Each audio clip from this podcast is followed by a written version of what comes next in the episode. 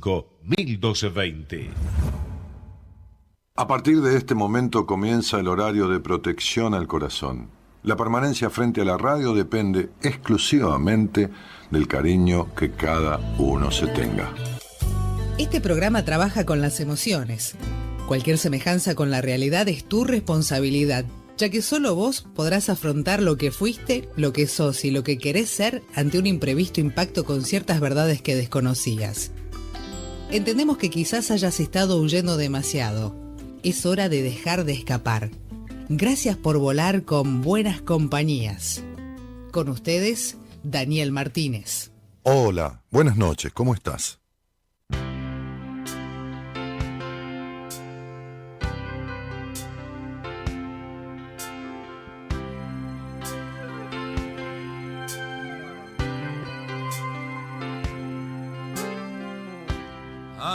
Pienso que debe ser verdad que aquel de arriba sabe un poco más. Pensé en la muerte, recé hasta llorar. Solo los fuertes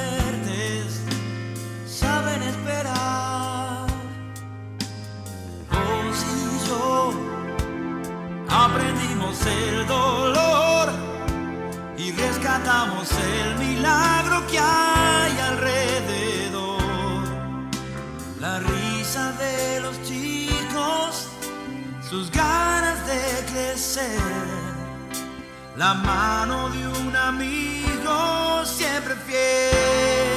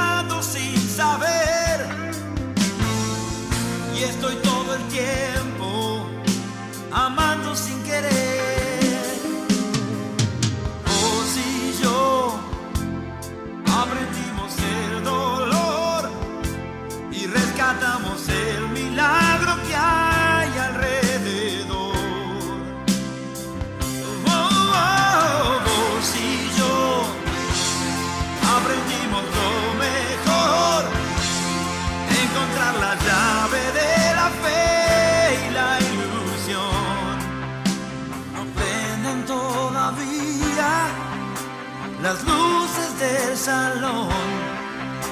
Recién está empezando la función.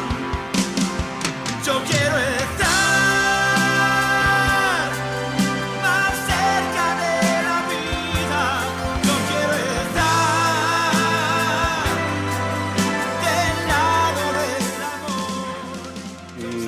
César, César Banana Pueyrredón, el eterno César Banana Pueyrredón, abre la semana de Buenas Compañías con este tema que elegimos que se llama Más cerca de la vida.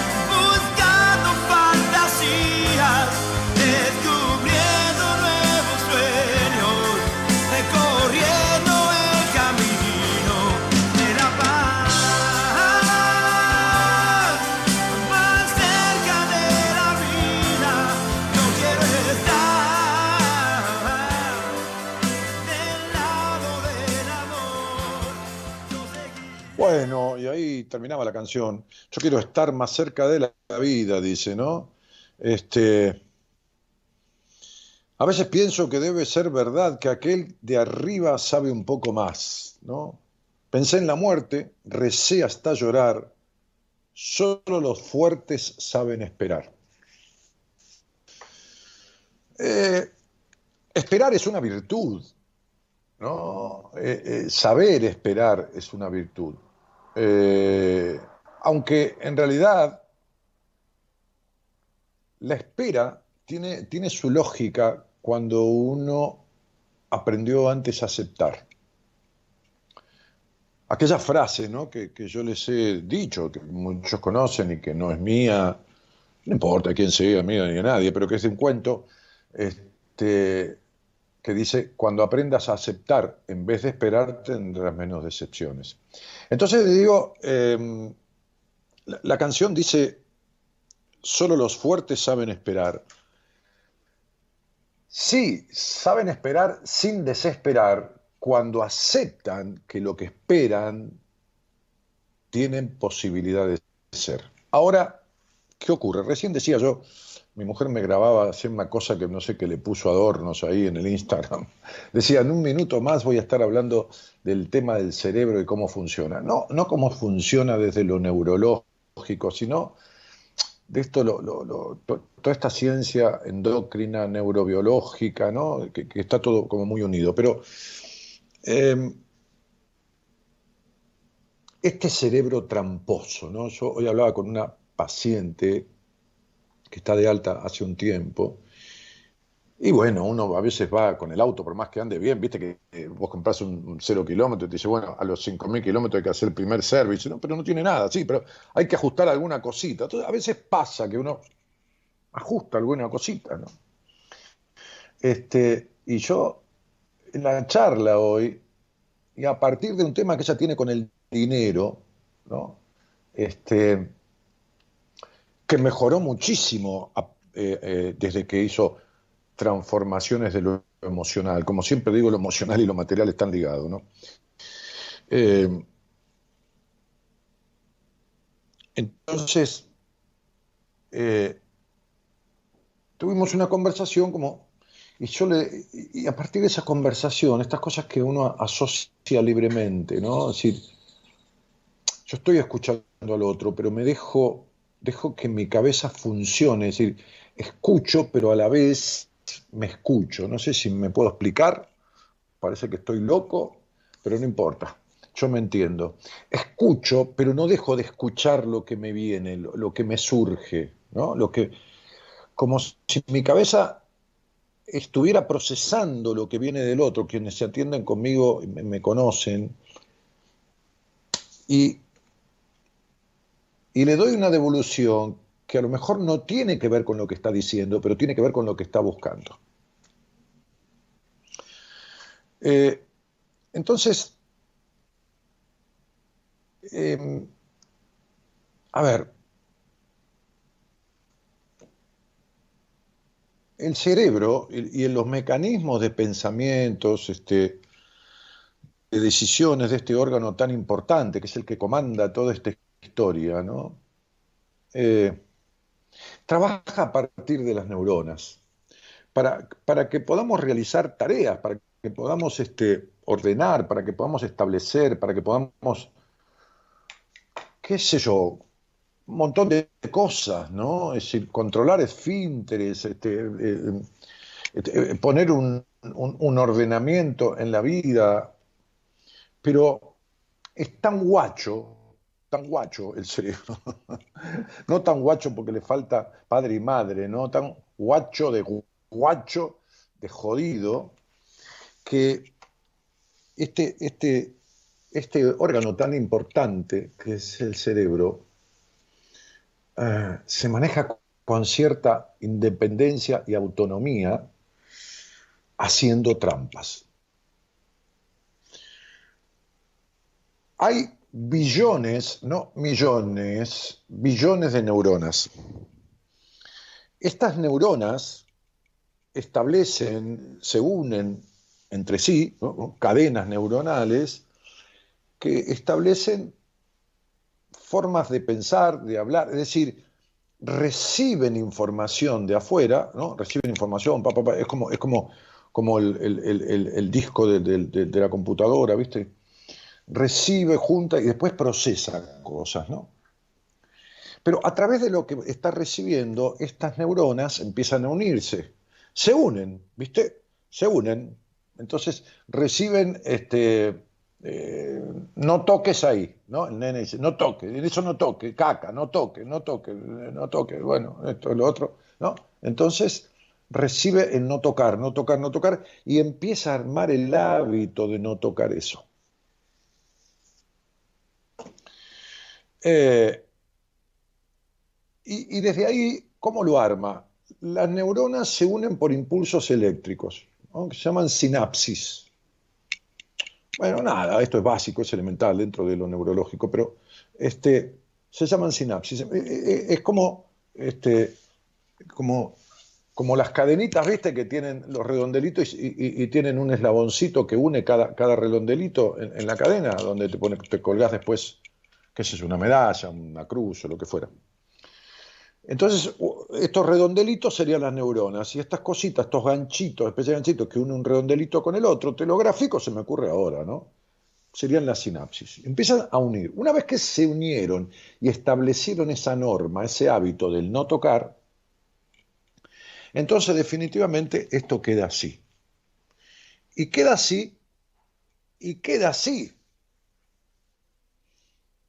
Hay una historia muy simpática, que quizás la he contado alguna vez, de, del tema de, de un matrimonio que al tipo le gustaba mucho comer carne, ¿no? entonces su mujer, que en ese caso cocinaba, no es como yo, que en mi caso cocino yo la mayoría de las veces, mi mujer hace los dulces, hablando de eso, hizo una especie de, budín, pero como una forma de flanque, masa de, torta, de budín, con manzana gratinada de una manera que quedó una cosa espectacular. Tibio no te cuento lo que es.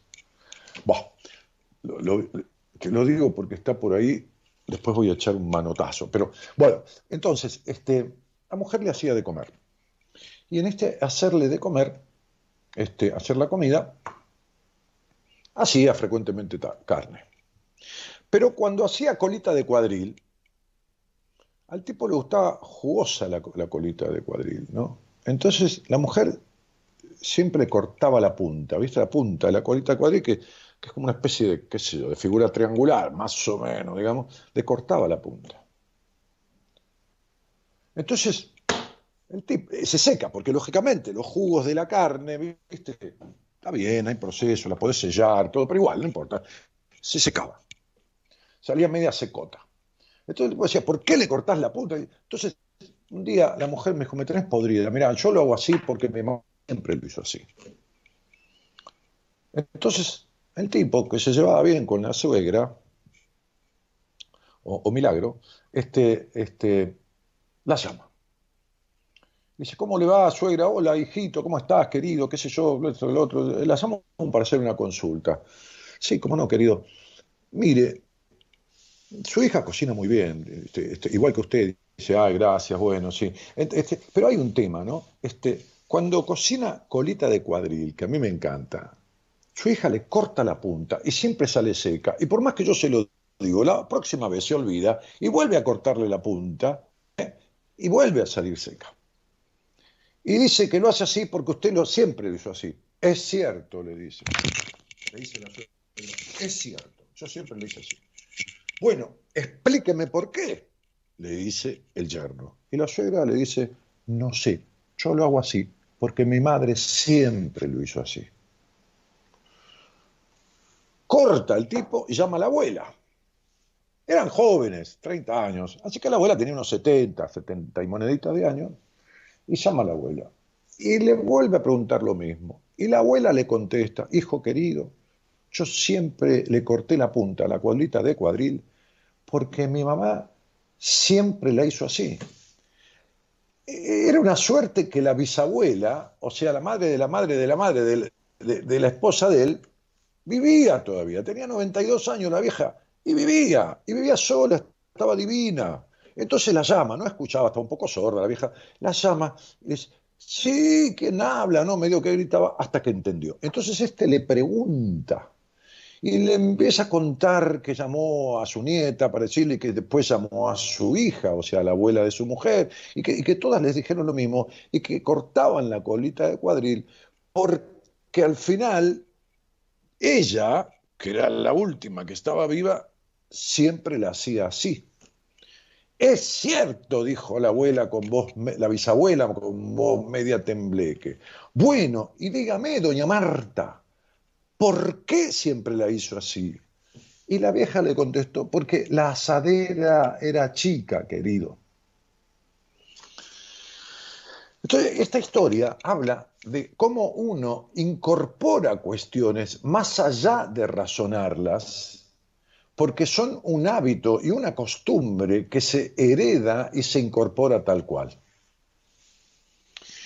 Fíjense ustedes, cuando el cerebro incorpora la idea de comer con tenedor, o sea, el niño come con la mano, después le empiezan a dar de comer en la boca, después le empiezan a una cuchara para que agarre con la cucharita, la, la papilla, qué sé yo, la manzana rallada, lo que fuera, y de última con el tenedor. Fíjense ustedes que hay personas que agarran el tenedor muy mal, realmente muy mal.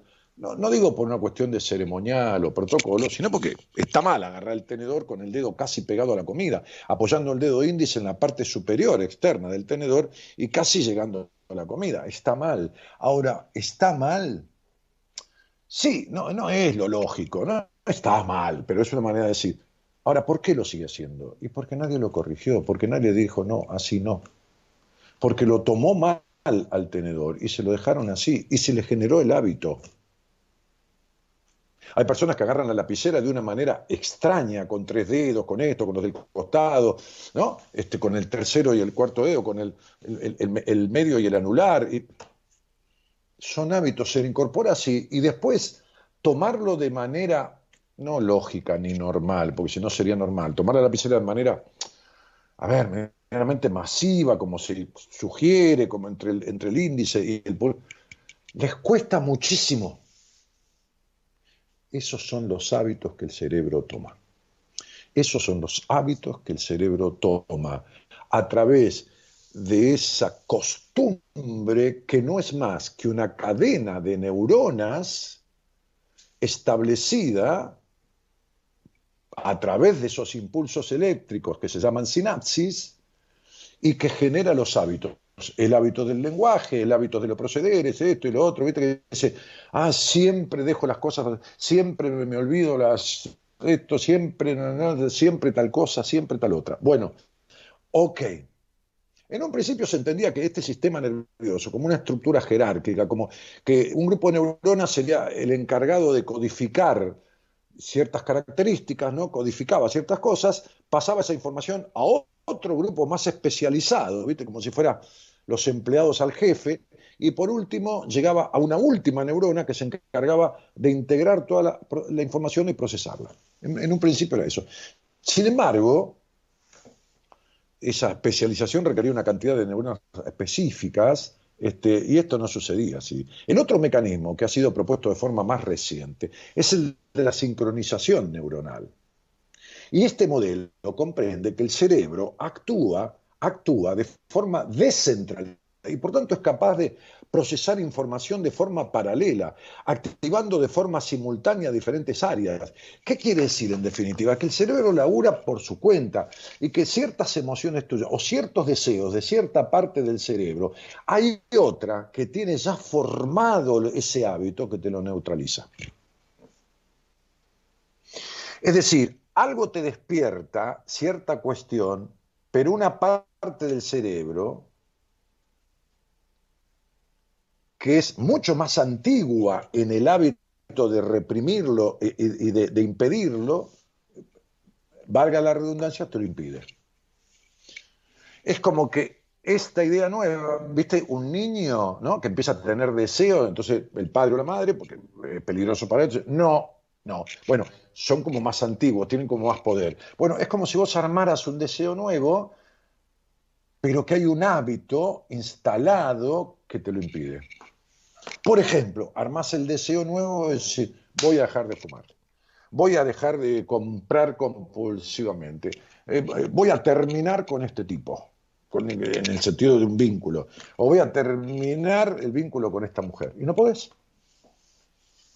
Y no podés. ¿Y qué es el amor? No, si por ahí no hay amor, te estás llevando para el cuerno. ¿Y qué es? Ah, bueno, ahí es donde el cerebro tiene armadas ciertas cuestiones, llamale mandatos, llamale hábitos, llamale estructura neuronal, llamale como se te dé la gana, pero acá estamos hablándolo desde lo científico, que arranca desde lo psíquico, desde lo profundo desde lo primero que se instala en los primeros 7, 8, 9 años de vida. Entonces, vos fijate, hablaba con una paciente hoy, cuyo hijo, como tiene otro hijo mayor, este matrimonio, y este chico tiene un, déficit de crecimiento, un síndrome de esto, del otro, y tuvo más enfoque de los padres, el menor tiene ataques de celo al punto no de pegarle a la madre, pero sí de tener violencia verbal y hasta agarrar a la madre de la mano y sacudirla. Fíjate cómo este pibe, que tiene pocos años, poquitos, menos de, menos de 10, se le instala toda una situación de abandono y de enojo y le genera un hábito conductual, un hábito de conducta que, que no quiera por más que desee otra cosa, lo que se interpone, sobrepone o antepone, mejor dicho, es esto que tiene guardado desde toda su historia. Eh, entonces, esta cuestión que no es fácil de desarmar, por eso justamente hoy, hoy hicieron un posteo, las chicas, Eh, entre ellas mi mujer, este, la, otra gente que junto con ella maneja las redes, sobre el tema, este, en este caso de, alguna vez fuiste a terapia, ¿cómo te fue? ¿no? Y muchísima gente contó su experiencia. Entonces, digo, experiencias buenas, no tan buenas y malas, pero digo, por eso la profundización, la internalización, el que el el involucramiento, qué sé yo, poner la palabra que quieras, lo intenso, ¿no? Este, hoy me dijo una, una, paciente, una, abogada, me decía en un mail, este, estoy feliz de hacer terapia con vos, pero duele. Y bueno, viste, y sí, y duele, y sí, y duele, viste. Estás feliz de sacarte un, una, vesícula eh, que te hace vomitar todos los días. Pero y bueno, duele la vida, y bueno, ¿qué querés que te diga? Y bueno, y bueno. Entonces, este, este em, por, eso lo importante de el hecho de, a ver, yo, a veces le digo a mis pacientes y, quienes lo han sido, o, o en alguna entrevista, este ejemplo. Si vos tenés un camino de hormigas, ¿no? Este, alguno que tenga alguna entrevista conmigo, eh, en algún momento he usado este argumento. Si vos tenés algún un, camino de hormiga, ¿viste? Las hormigas van y vienen por el mismo camino. Bueno, así son las neuronas. Pero le echás algo, qué sé yo, polvo para las hormigas, o queroseno, o cualquier cosa, o con la mano corres la fila así, poner las hormigas para el costado, se vuelven locas, empiezan a andar como locas, ¿no? Incluso pierden la carga que llevan, andan como locas, todo, hasta que encuentran un nuevo camino. Bueno, en realidad no se trata de que en, en, psicoterapia uno le eche veneno para las hormigas o veneno para las neuronas, pero se trata de llegar a esos hábitos, ¿no? Que están arraigados para desarmarlos para dar un, fuerte sacudón que desordene esa, o establecer con, una impronta muy, muy intensa un nuevo orden con una nueva cadena de neuronas que, sea más fuerte, más potente y más arraigada que, la que está establecida para ciertas cosas. Ahora, por último, para no aburrirlos con esta, esta, esta explicación, que no, no, me gusta que se torne técnica, ¿no? Este, este, la cuestión es, que esta, esta, esta sincronización, ¿no? Este, para mal o para bien que tiene el cerebro, tiene un papel fundamental en la comunicación efectiva y afectiva, ¿no? Este, eh, porque, a ver, porque establece también, y está estudiado esto, las posibilidades de encuentro. Es decir, que se ha encontrado dentro de, dentro de estas investigaciones que la interacción entre personas también genera una sincronía neuronal entre ellas. Es decir, que la actividad cerebral o neuronal de cada cerebro se sincroniza con el del otro cuando, por ejemplo, mantienen una conversación. Y de ahí vienen los encuentros. Vieron que yo les estuve diciendo la semana pasada, por eso esta, charla de hoy, este, que ya la termino, no, no la voy a hacer larga, este, se me unió con esto que yo les vine diciendo la semana pasada, que las parejas, pero parejas en sentido afectiva, parejas en sentido de sociedades comerciales, parejas en sentido de amistades, no se eligen, se encuentran. Es como es como, es como una ley de atracción, es como que, eh, evidente, eh, las neuronas, los impulsos que las neuronas son eléctricos, o sea, somos eléctricos, somos energía pura. Entonces, esa, por eso alguien dice, ¿por qué siempre encuentro tal tipo de... ¿Por qué tengo siempre el jefe eh, jodido, jodida? ¿Por qué nadie me escucha? ¿Por qué esto? ¿Por qué? ¿No? Y me decía una, una, una paciente, porque estaba hablando yo con una señora que vino esto, porque la gente viene a pedir opiniones, que esto, y cuando me tocó hablar a mí, ella no me escuchaba, estaba distraída esto, el otro, y a mí me empieza a agarrar tal enojo, no, me empieza a agarrar picazón en el pecho, ¿por qué es esto, esto, lo otro? Entonces yo le expliqué y le mandé un apunte de uno de mis libros de consulta, eh, que habla de la piel el escosor. ¿no? ¿Y con qué tiene que ver el escosor y todo esto? ¿no? Justamente con el enojo, con, bueno, con un montón de cosas. Pero que se ajustan a esto. Entonces, ¿por qué siempre se encuentra con gente que no le escucha? ¿Por qué siempre se encuentra con parejas que... ¿Por qué siempre se encuentra con jefes que esto y que lo otro? ¿Por qué siempre se encuentra con... Bueno, acá tenés estas cuestiones. Las parejas, las sociedades, y no hablo de sociedades comerciales, hablo de todo tipo de sociedades, no se eligen, se encuentran. Y hasta que estos hábitos y estas cadenas neuronales, que son lo mismo que, que implantan el hábito de fumar, que implantan las fobias, que implantan las compras compulsivas, el, hábito de acumular, ¿viste? Los acumuladores compulsivos. Es decir, todo eso, todo eso, que implantan, que tienen todo eso ya armadito, si no se trabaja desde adentro, como yo digo a veces a mis pacientes, de vamos, vamos a elaborar lo intrapsíquico, para poder desde adentro ¿no? este, producir esa alteración, esa sana alteración que modifique esto que está arraigado. Esto que tiene que ver con agarrar el tenedor mal desde hace 40 años, ¿entendés? O la lapicera de una manera extraña y que, te cuesta tanto. Pues uno dice, pero pará, que lo normal es agarrar. ¿Qué normal? No hay normal, para él lo normal es eso. Porque tiene el hábito totalmente entroncado y arraigado. Entonces, no hay casualidades en la vida. Como me decía un viejo maestro, alguna que otra cosa es porque sí, pero todas tienen un porqué y un para qué. Bueno, nada, si me expliqué, me encantó. Y si no, me llamás al aire y charlamos de lo que haga falta para que yo pueda explicarlo mejor. Esto es todo lo que pude. Buenas noches a todos y muchas gracias por estar. Somos la buena compañía que no ve el medio vaso vacío, pero igualmente, de 0 a 2, lo llenamos juntos. Buenas compañías. Con Daniel Martínez.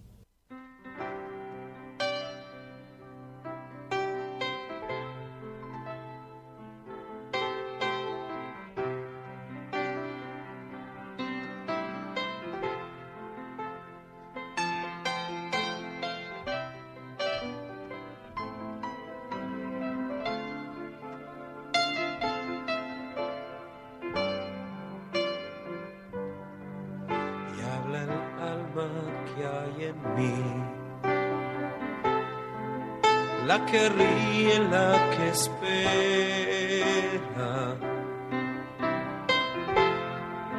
La que se irá cuando muera.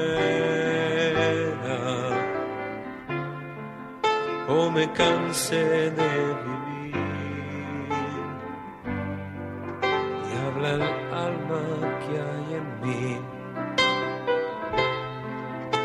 Que mira desde adentro,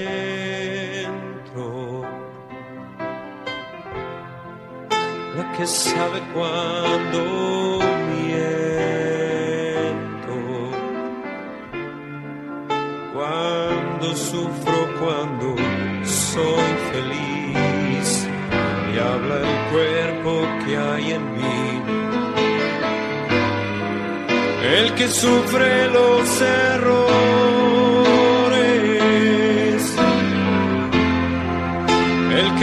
que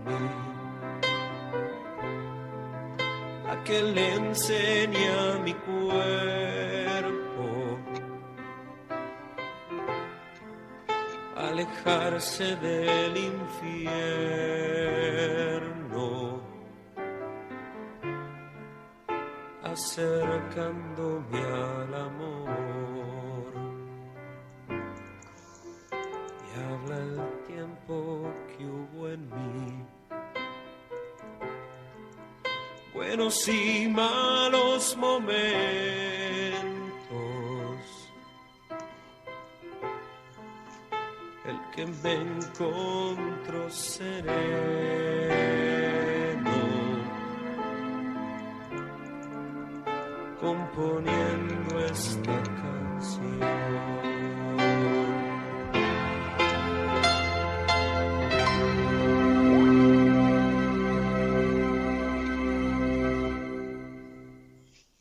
Bueno, Gerardo Subirana, como siempre, tan atento, este, programaba este tema escuchando la apertura que lo canta Lerner, ¿no, Gerardo? Eh, y, no recuerdo cómo se llama, ¿no? Pero ha- habla el cuerpo, habla el alma, habla, ¿no? Y justamente, ¿no? Justa, justamente, que a veces no es justamente. Es decir, que es no justa con nuestro deseo nuevo, pero sí es justa con su estructura, ¿no? Y uno quiere, pero no puede salir. Habla el alma, habla el alma en mí, sí, así se llama el tema del alma de mí. Este, eh, me encantó tu explicación, ahora entiendo. En un principio no entendía de qué se trataba hacer terapia, ahora de a poco voy aprendiendo, dice Vero. Eh, sí, eh, se trata de eso, de, de modificar situaciones de base. Se, se trata de modificar situaciones de base que se reiteran. ¿no? Yo tendría que decirles, entonces ponele, como resultado de esta apertura, cuáles situaciones que están en contra de tus supuestos deseos se viven repitiendo en vos. Es decir, ¿qué cosas que vos no querrías hacer o, que querrías dejar de hacer, no puedes dejar de hacer? Quiero separarme hace 14 años y no puedo, ¿no? Quiero, qué sé yo, no sé, adelgazar y no lo logro. Quiero, bueno, entonces venite al aire y te lo explico. Venite al aire y te lo explico. Va- Vas a ver cómo vas a encontrarle la razón por la cual, no el motivo, sino la razón. Y no porque yo te lo diga. Vas a ver que cuando yo te lo explico, te va a ser centro. ¿Entendés? Eh, Uno, uno no le da la razón al otro, ¿viste? No estamos hablando de negocios, ¿viste? Sí, sí, sí, con tal de que te compre el auto, qué sé yo. No, este, uno no le da la razón al otro en una charla libre como hay aquí en la radio. Se la da cuando le coincide, cuando le coincide con lo que, con lo que uno le está diciendo. Si sale ale- alguien al aire y me dice algo y yo le doy la razón, digo, ¿sabes que tenés razón? Es porque me coincide. Aunque, aunque, aunque el otro esté creyendo que lo que yo le estoy diciendo es nuevo, no es nuevo. No es nuevo. Estaba dentro de sí, dentro de él.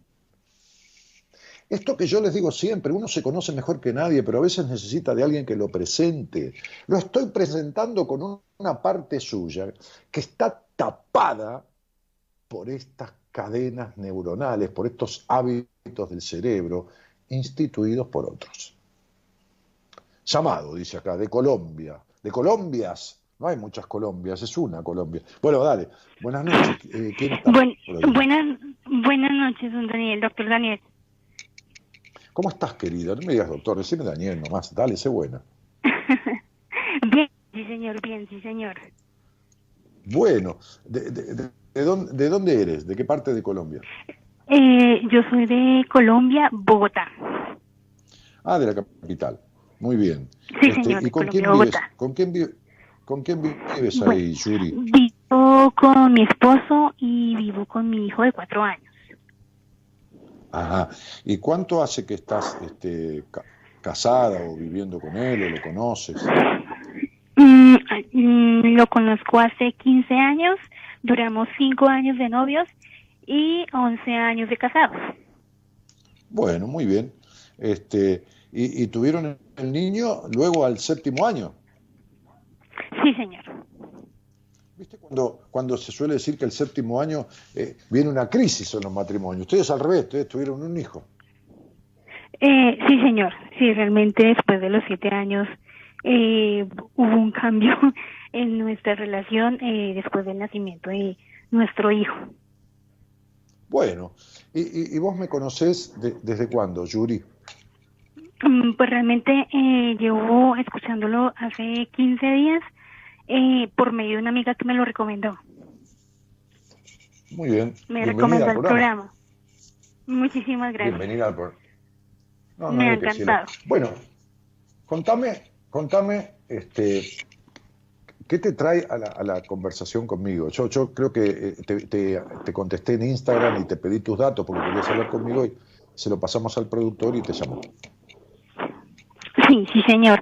Eh, pues realmente he venido escuchándolo y eh, sí, eh, efectivamente, pues eh, uno, o pues yo he hecho un análisis de mi vida y, y pues todo empieza desde, pues de, desde la niñez.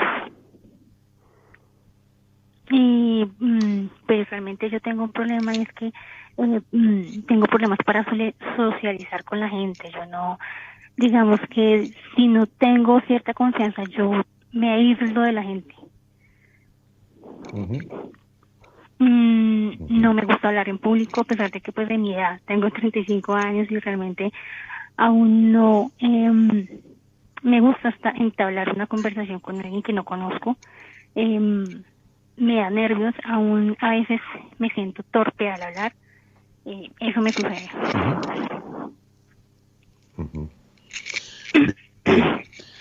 Eh, cierto, mucha inseguridad. Sí, sí, sí, sí, sí.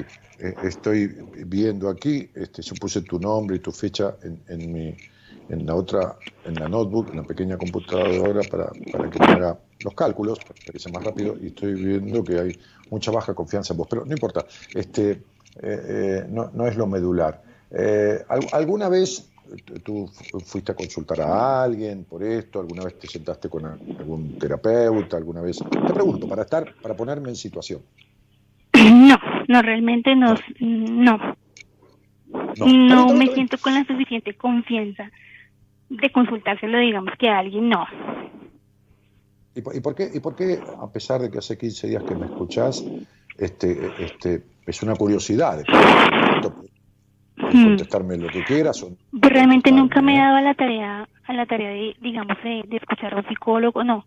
Esa es la primera vez realmente. ¿Y por qué te dio de, ¿y por qué te dio de consultarme a mí y puedes estar hablando tanto y tan fluidamente si ni siquiera me conoces y, y, y, estás hablando conmigo de esta manera? ¿Por qué crees que es? Mm, de pronto porque no, no lo tengo en vivo presente, creería yo. Pero pues aquí donde estoy, estoy nerviosa. No, no, no. No te entendí. Tranquila, tranquila, tranquila. Tranquila, no hay ningún apuro. Tenemos todo el tiempo del mundo. Okay. Entonces, a ver, no importa, acá no se trata de dar la respuesta correcta. Escúchame bien. La respuesta que vos des está bien dada porque es lo que pensás y sentís. Yo no estoy preguntándote por otra persona, ni esta es una pregunta que tenga una posibilidad de sí o una posibilidad de no. Simplemente es preguntarte, ¿por qué vos crees? ¿Cuál es tu opinión? Porque yo no la sé, ¿eh? Así que lo que vos me digas está bien.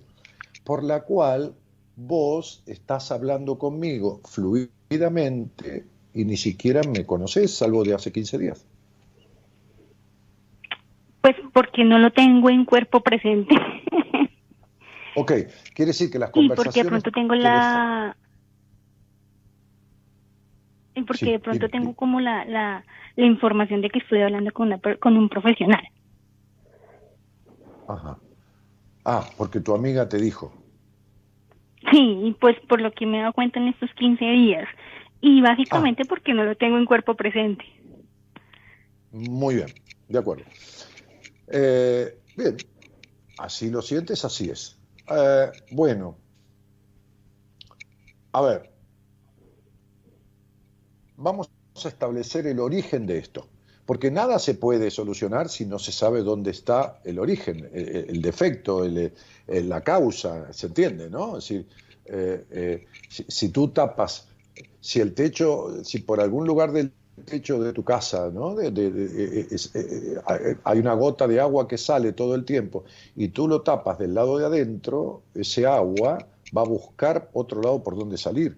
Tienes que encontrar por dónde se filtra el agua, dónde está el origen de la filtración. ¿Me explico? Sí, sí, señor.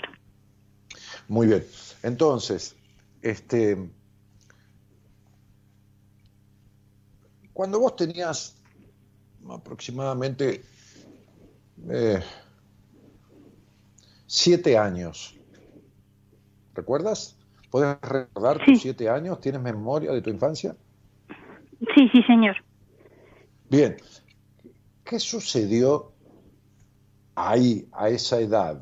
Cuando yo digo siete años, es una vez que un niño cumple seis, ya cumplió los seis, está viviendo camino a cumplir los siete, y cuando cumple los siete antes de llegar a los ocho. Hay en, eso que se llama el tránsito de los siete años.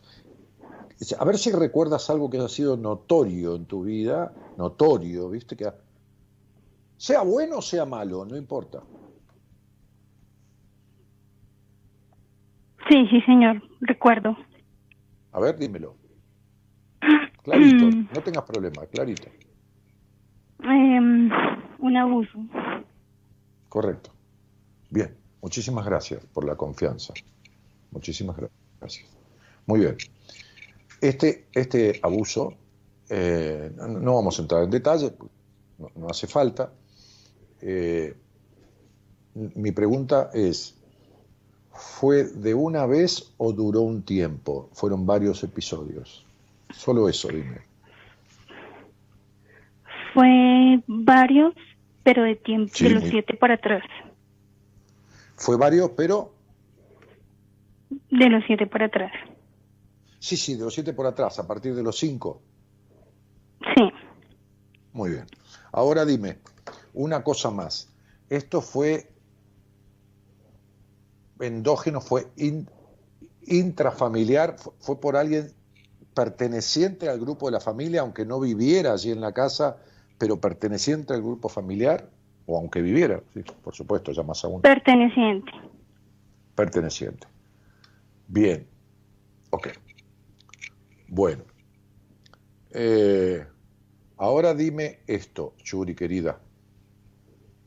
Entre esos cinco y entre los 10, 12, 14 años, 13 años, ¿cómo definirías en cuatro o cinco palabras tu relación con tu padre? Mm.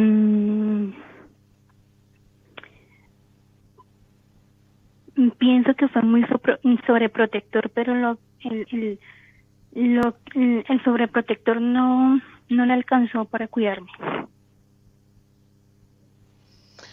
Para cuidarte de ese abuso. Sí, o sea, fue demasiado sobreprotector, pero no fue el cuidado que debió haber a ver, o sea, eso, el, el sobreprotector que, que hizo en mí no, no, no hizo que evitara lo que me pasó. No, por supuesto, porque la sobreprotección es anulatoria, pero ah, eh, eh, guardas muchos enojos dentro tuyo. Ahora yo te voy a preguntar, ¿tú lo sabes? ¿Sabes que guardas muchos enojos? Sí, de hecho, mm, siempre he culpado a mis padres. Perfecto. Tu, tu madre, tu madre era quien llevaba la batuta, como, como, como comúnmente se dice, si no me entiendes la frase te la explico de otra manera, y, y, y era más bien dictatorial más bien No. quien Mm, lleva no. No, ¿Fue parte de esa era, mm, No,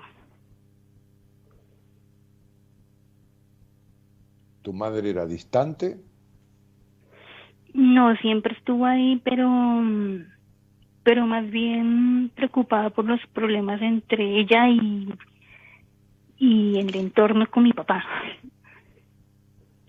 el entorno de tu papá era la familia de tu papá Sí, sí, sí, exacto, o sea, digamos en, en los La negocios que la- tenía mi papá. la persona la persona que te abusó era más perteneciente a la línea materna Mm, sí, ok.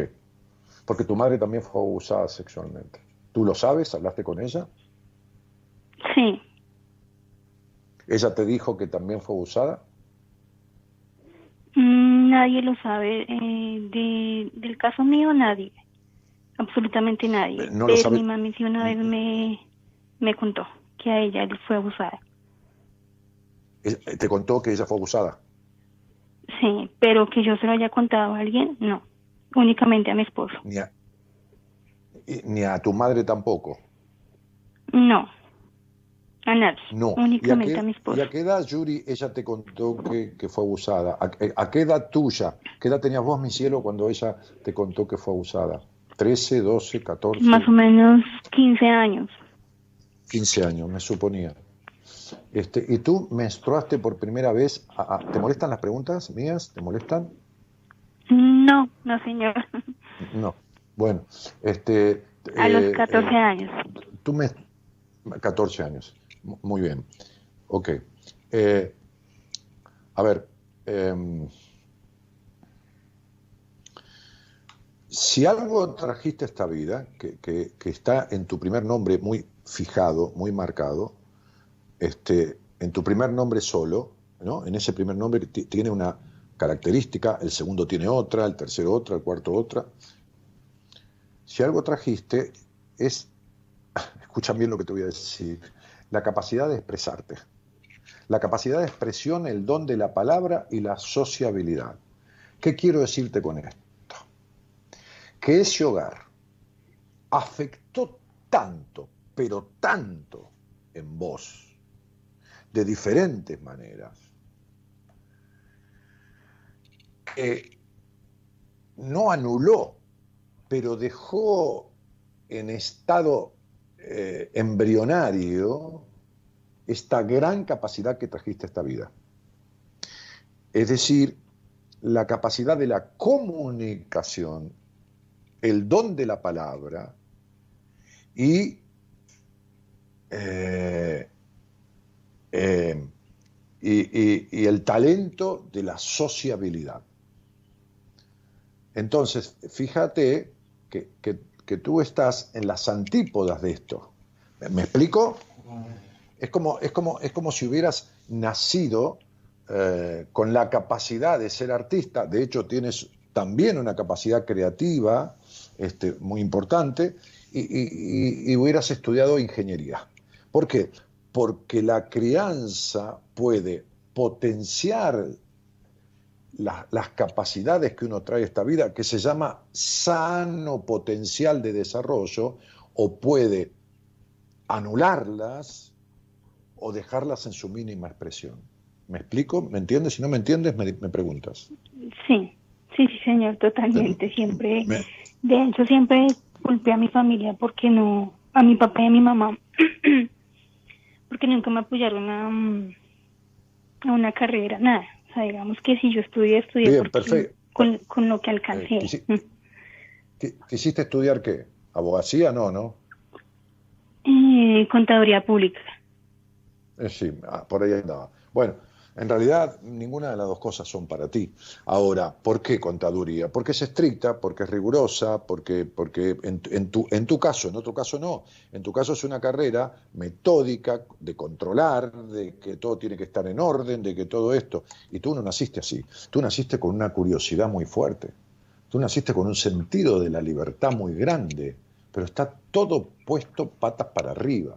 ¿Me explico con la frase? Está todo fuera de lugar.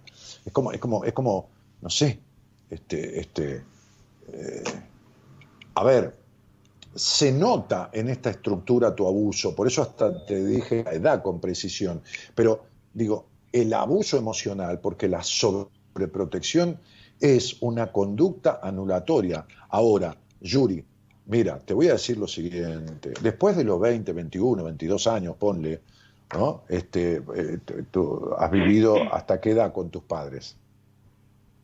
Hasta los. Yo viví con mis padres hasta los 23 años y me casé. Bueno, bueno, puedes echarle toda la culpa que quieres a tus padres, pero ya no le podemos culpar más nada a tu padre. Tienes 35 años, mujer de Dios. ¿Qué le vamos a culpar a tus padres? ¿Que te sobreprotegieron? ¿Y eso es anulatorio? Sí. ¿Y qué has hecho con eso? ¿Cuándo hiciste lo contrario?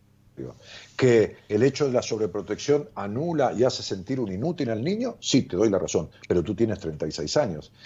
¿Que en tu casa no te podías expresar en libertad? Sí, te doy la razón, que tu madre que instala los vínculos no prestaba atención a esa niña, sí, te doy la razón, porque nunca fuiste escuchada. Tuviste desatención materna y desatención paterna, porque la sobreprotección es abandono y la desatención lo es por lógica. Ahora, tú haces lo mismo, porque nunca dejaste que esa niña se expresara en libertad. Tampoco se lo permites. También la sobreproteges, la encierras y no la dejas expresar. Entonces, es inevitable que con esto tengas decepciones de todo el mundo en la vida como los tienes, como tienes las decepciones que tienes de tu marido, pero y del mundo entero, porque todos los vínculos van a reflejar esta decepción que tú tienes de, de tú misma, porque la decepción ya no es de tus padres, ya no podemos culpar a tus padres porque no estudiaste, porque yo estudié una carrera, porque yo quise a determinada edad y me fui a trabajar y me pagué yo mis estudios. Pero después, cuando dejé esa, esa, esa, profesión, empecé a estudiar a los 48, 50 años, hace 15 años, psicología. Y, también lo decidí y también fui. Entonces digo, pará, yo no quiero ponerme como ejemplo ni modelo de nadie, porque también hice cosas que me equivoqué, pero, te estoy explicando que a los 35 años no se le puede echar la culpa a esto, a lo otro, a cualquiera, hay que asumir la responsabilidad. Y como tú te quedaste aniñada, no asumes la responsabilidad de nada, le sigues echando la culpa a los demás. Ya no estás en edad de echarle la culpa a los otros, Yuri. Porque cuando tú das vuelta, tú estás todo el tiempo pensando en hacer cosas. Siempre das vuelta, dejas todo por la mitad y nunca concretas nada. ¿Y ahora quién tiene la culpa? ¿Tu papá y tu mamá? El origen es ese, pero la decisión de dejar todo por la mitad o de no empezar nada es tuya. Ya nadie te frena. Ya no está papá que te sobreprotege ni mamá que no te atiende. Entonces tú haces lo mismo. Te encierras como es la sobreprotección y no te escuchas como pasaba con tu madre. ¿Te queda claro? Sí, sí, señor. Bien, desde eso, desde el permiso que tú misma no te das para expresar y que nadie te lo impide, hasta tu sexualidad que quedó afectada, no por el abuso físico que has tenido, mucho más afectada por el abuso emocional, por la sobreprotección que te dejó aniñada y con una sexualidad infantil. Quiere decir que de mujer de 35 años no tienes nada. Y lo peor es que una madre de 35 años, inhibida, cohibida, con, baja confianza, con mala energía en su sexualidad, está criando un niño y le está traspasando lo mismo. ¿Queda claro? Sí, sí, señor. Bueno, además de eso, ¿tienes algún síntoma? Em, sí, tengo mm, ansiedad. Muy bien, Mm, casi no duermo. eh, mm, muy bien. me- casi no duermo y eh, hay veces que tengo depresión. Me Muy bien. desespero. Y a Muy bien. veces me pongo Bueno, muy todo eufórica. esto, todo esto, todo esto, Yuri querida, si yo te mostrara tu estudio numerológico, ¿no? O si le dijera a, alguien que está escuchando que hizo el curso conmigo, que estudió numerología conmigo, tu fecha de nacimiento, sacaría rápidamente la cuenta y se daría cuenta que a los 26 años, a los 26, empezó la segunda etapa de tu vida que te, te pedía habilitarte a lo que tu padre no te habilitó y tomar el mundo en tus manos. Como no lo has hecho, este año, que es el último de esta etapa, y lo que viene es una crisis muy fuerte, yo dudo que tu matrimonio pueda continuar. Yo creo, yo creo que si, si no hay una transformación en vos y en, en él, este, este, eh, eh, eh, esto, esto tiene serias dificultades de continuar, porque ya, ya tiene dificultades, no sé si lo sabes o no. Este, Sí. este, pero lo que viene, ah, bueno, perfecto. Lo que viene es poner tu vida patas para arriba. Y va a ser por las malas, ¿eh? no va a ser por las buenas, porque no has tomado el camino de la modificación y de la transformación de estas cuestiones. Me queda claro los otros síntomas, por eso te estoy diciendo, la ansiedad no es más que la niña retenida, ¿no? Este, y, todos estos síntomas que tienes de depresión son los enojos que no están resueltos, que direccionas a tus padres, pero yo te aseguro que a esta altura ya son contigo. Imagínate que yo te dijera, bueno, yo no pude estudiar la carrera y el doctorado porque mis padres no me dejaban estudiar, y vas a decir, semejante grandulón echándole la culpa a los padres. Sí. Sí, totalmente. Tu vida está mal y lo peor es que si no se modifica, no va a seguir igual. Va a estar mucho peor. Viene una etapa maravillosa para una transformación, pero que es un viento huracanado que lo poco que tenga media lógica o estabilidad en tu vida va a parar al cuerno. Va a suceder como si vos tomaras el mantel que pones sobre la mesa para poner los platos y las copas arriba y tiraras del mantel violentamente y vas a parar todo a la mierda. Va a suceder así. Ya está un terremoto debajo de tus pies sucediendo. Y esto es apenas un temblor. Viste que en Colombia tienen temblores. Bueno, apenas un temblor. Lo que viene es mucho más fuerte. ¿Está claro? Sí, señor. Está en Sí, señor. manos. Ya no puedes echarle la culpa grande para eso. Te mando un cariño grande. Muchas gracias, doctor. Muchas gracias. De nada, querida. Somos la buena compañía que no ve el medio vaso vacío, pero igualmente, de 0 a 2, lo llenamos juntos. Buenas compañías. Con Daniel Martínez.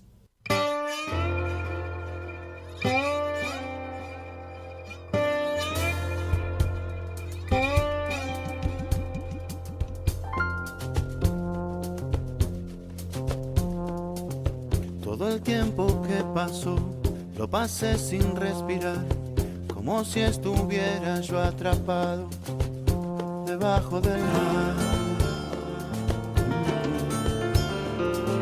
Pero igual pude pensar y la vida valorar, fui juntando tanta valentía acá debajo del mar.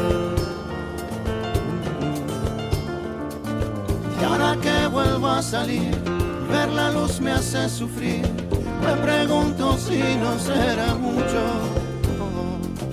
No, esto no es nada, amigo. Esto es pequeño comparado al despertar que va a venir.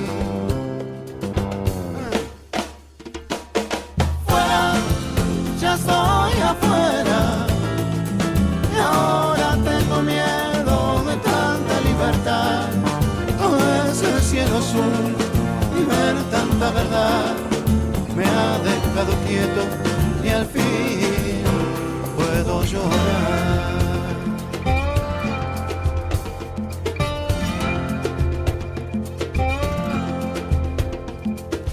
Tanto tiempo yo dormí sin poderme despertar. Era tan oscuro ese silencio debajo del mar. Exageradamente o el no poder dormir tienen la misma connotación. ¿no? El no poder dormir, la cabeza está diciendo, no te voy a dejar dormir, es hora de que me arregles este quilombo, porque yo no puedo guardar más. ¿no?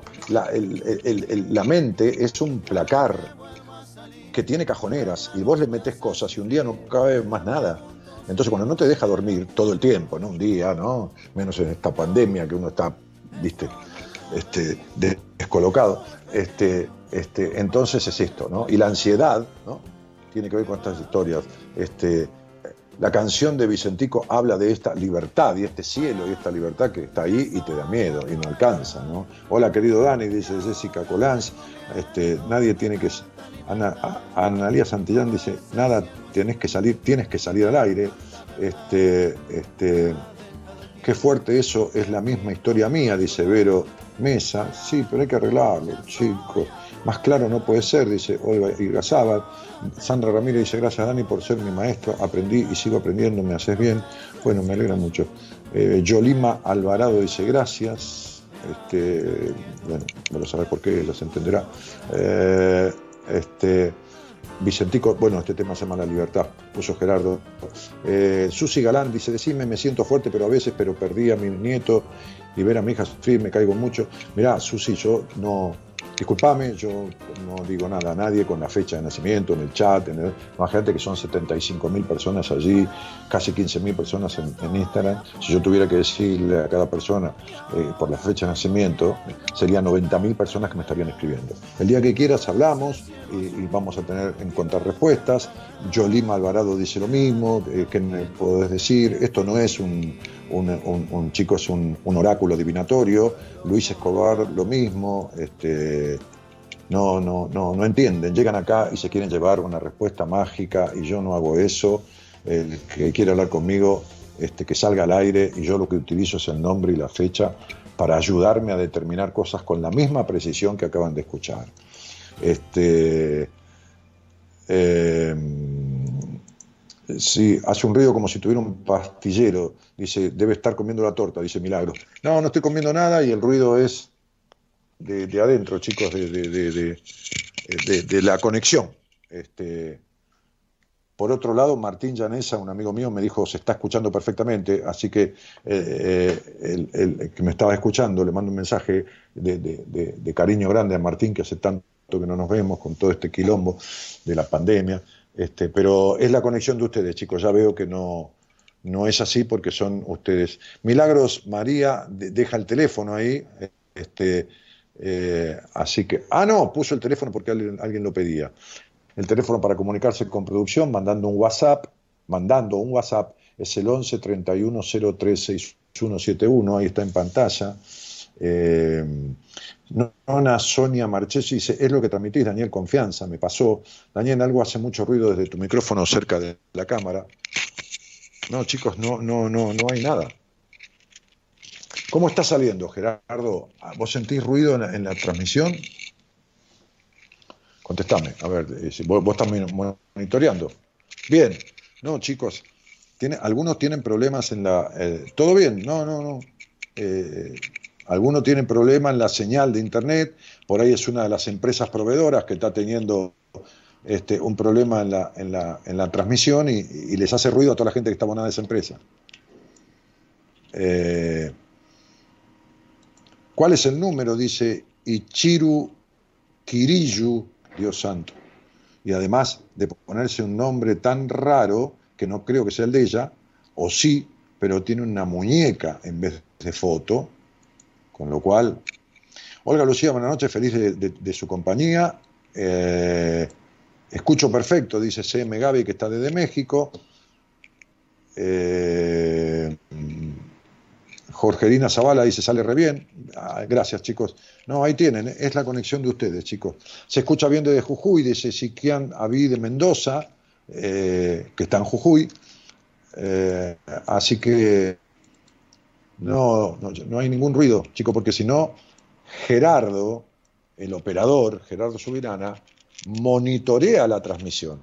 él está escuchando no en previa, internamente, sino cómo sale. Él escucha cómo sale la transmisión al aire. Así que sería el primero en detectar los ruidos. ¿Entienden? Pero bueno, eso no quiere decir que yo no les conteste o, no les explique. Sale ok, dice Lalo Podio, ¿no? Este, Sandra Ramírez dice lo mismo, bueno, Jorgelina ya la nombré. Eh, Sony dice, se escucha como si rozaras un micrófono. Sí, mi amor, pero tengo el mismo auricular de siempre. No tengo cadena puesta, sino abajo, y no roza contra nada. No, no, no, no roza contra nada, está aéreo, está acá. No está rozando ni contra la barba, encima estoy afeitado. No, no, no. Es, un problema de tu línea. Lamento. Eh, bueno, ¿Qué más? Fíjate que uno dice se escucha bien, cuatro dicen se escucha perfecto. en fin. Martín, gracias querido. Eh, llamado. Hola, buenas noches. Buenas noches Daniel, ¿cómo te va? Cristian es mi nombre. Bien, Cristian, ¿dónde, ¿dónde estás?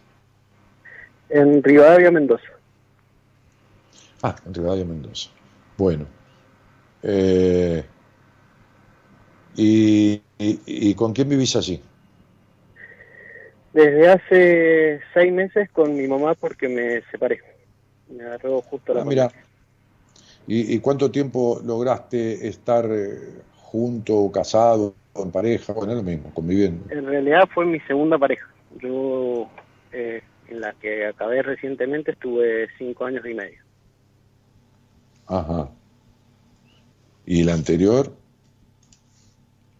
En total, entre noviazgo y casamiento, 16 años. Ah, casado, ¿tenés hijos? Sí, un nene de 11 años. Y, Cristian, ¿conoces este programa? ¿Desde cuándo?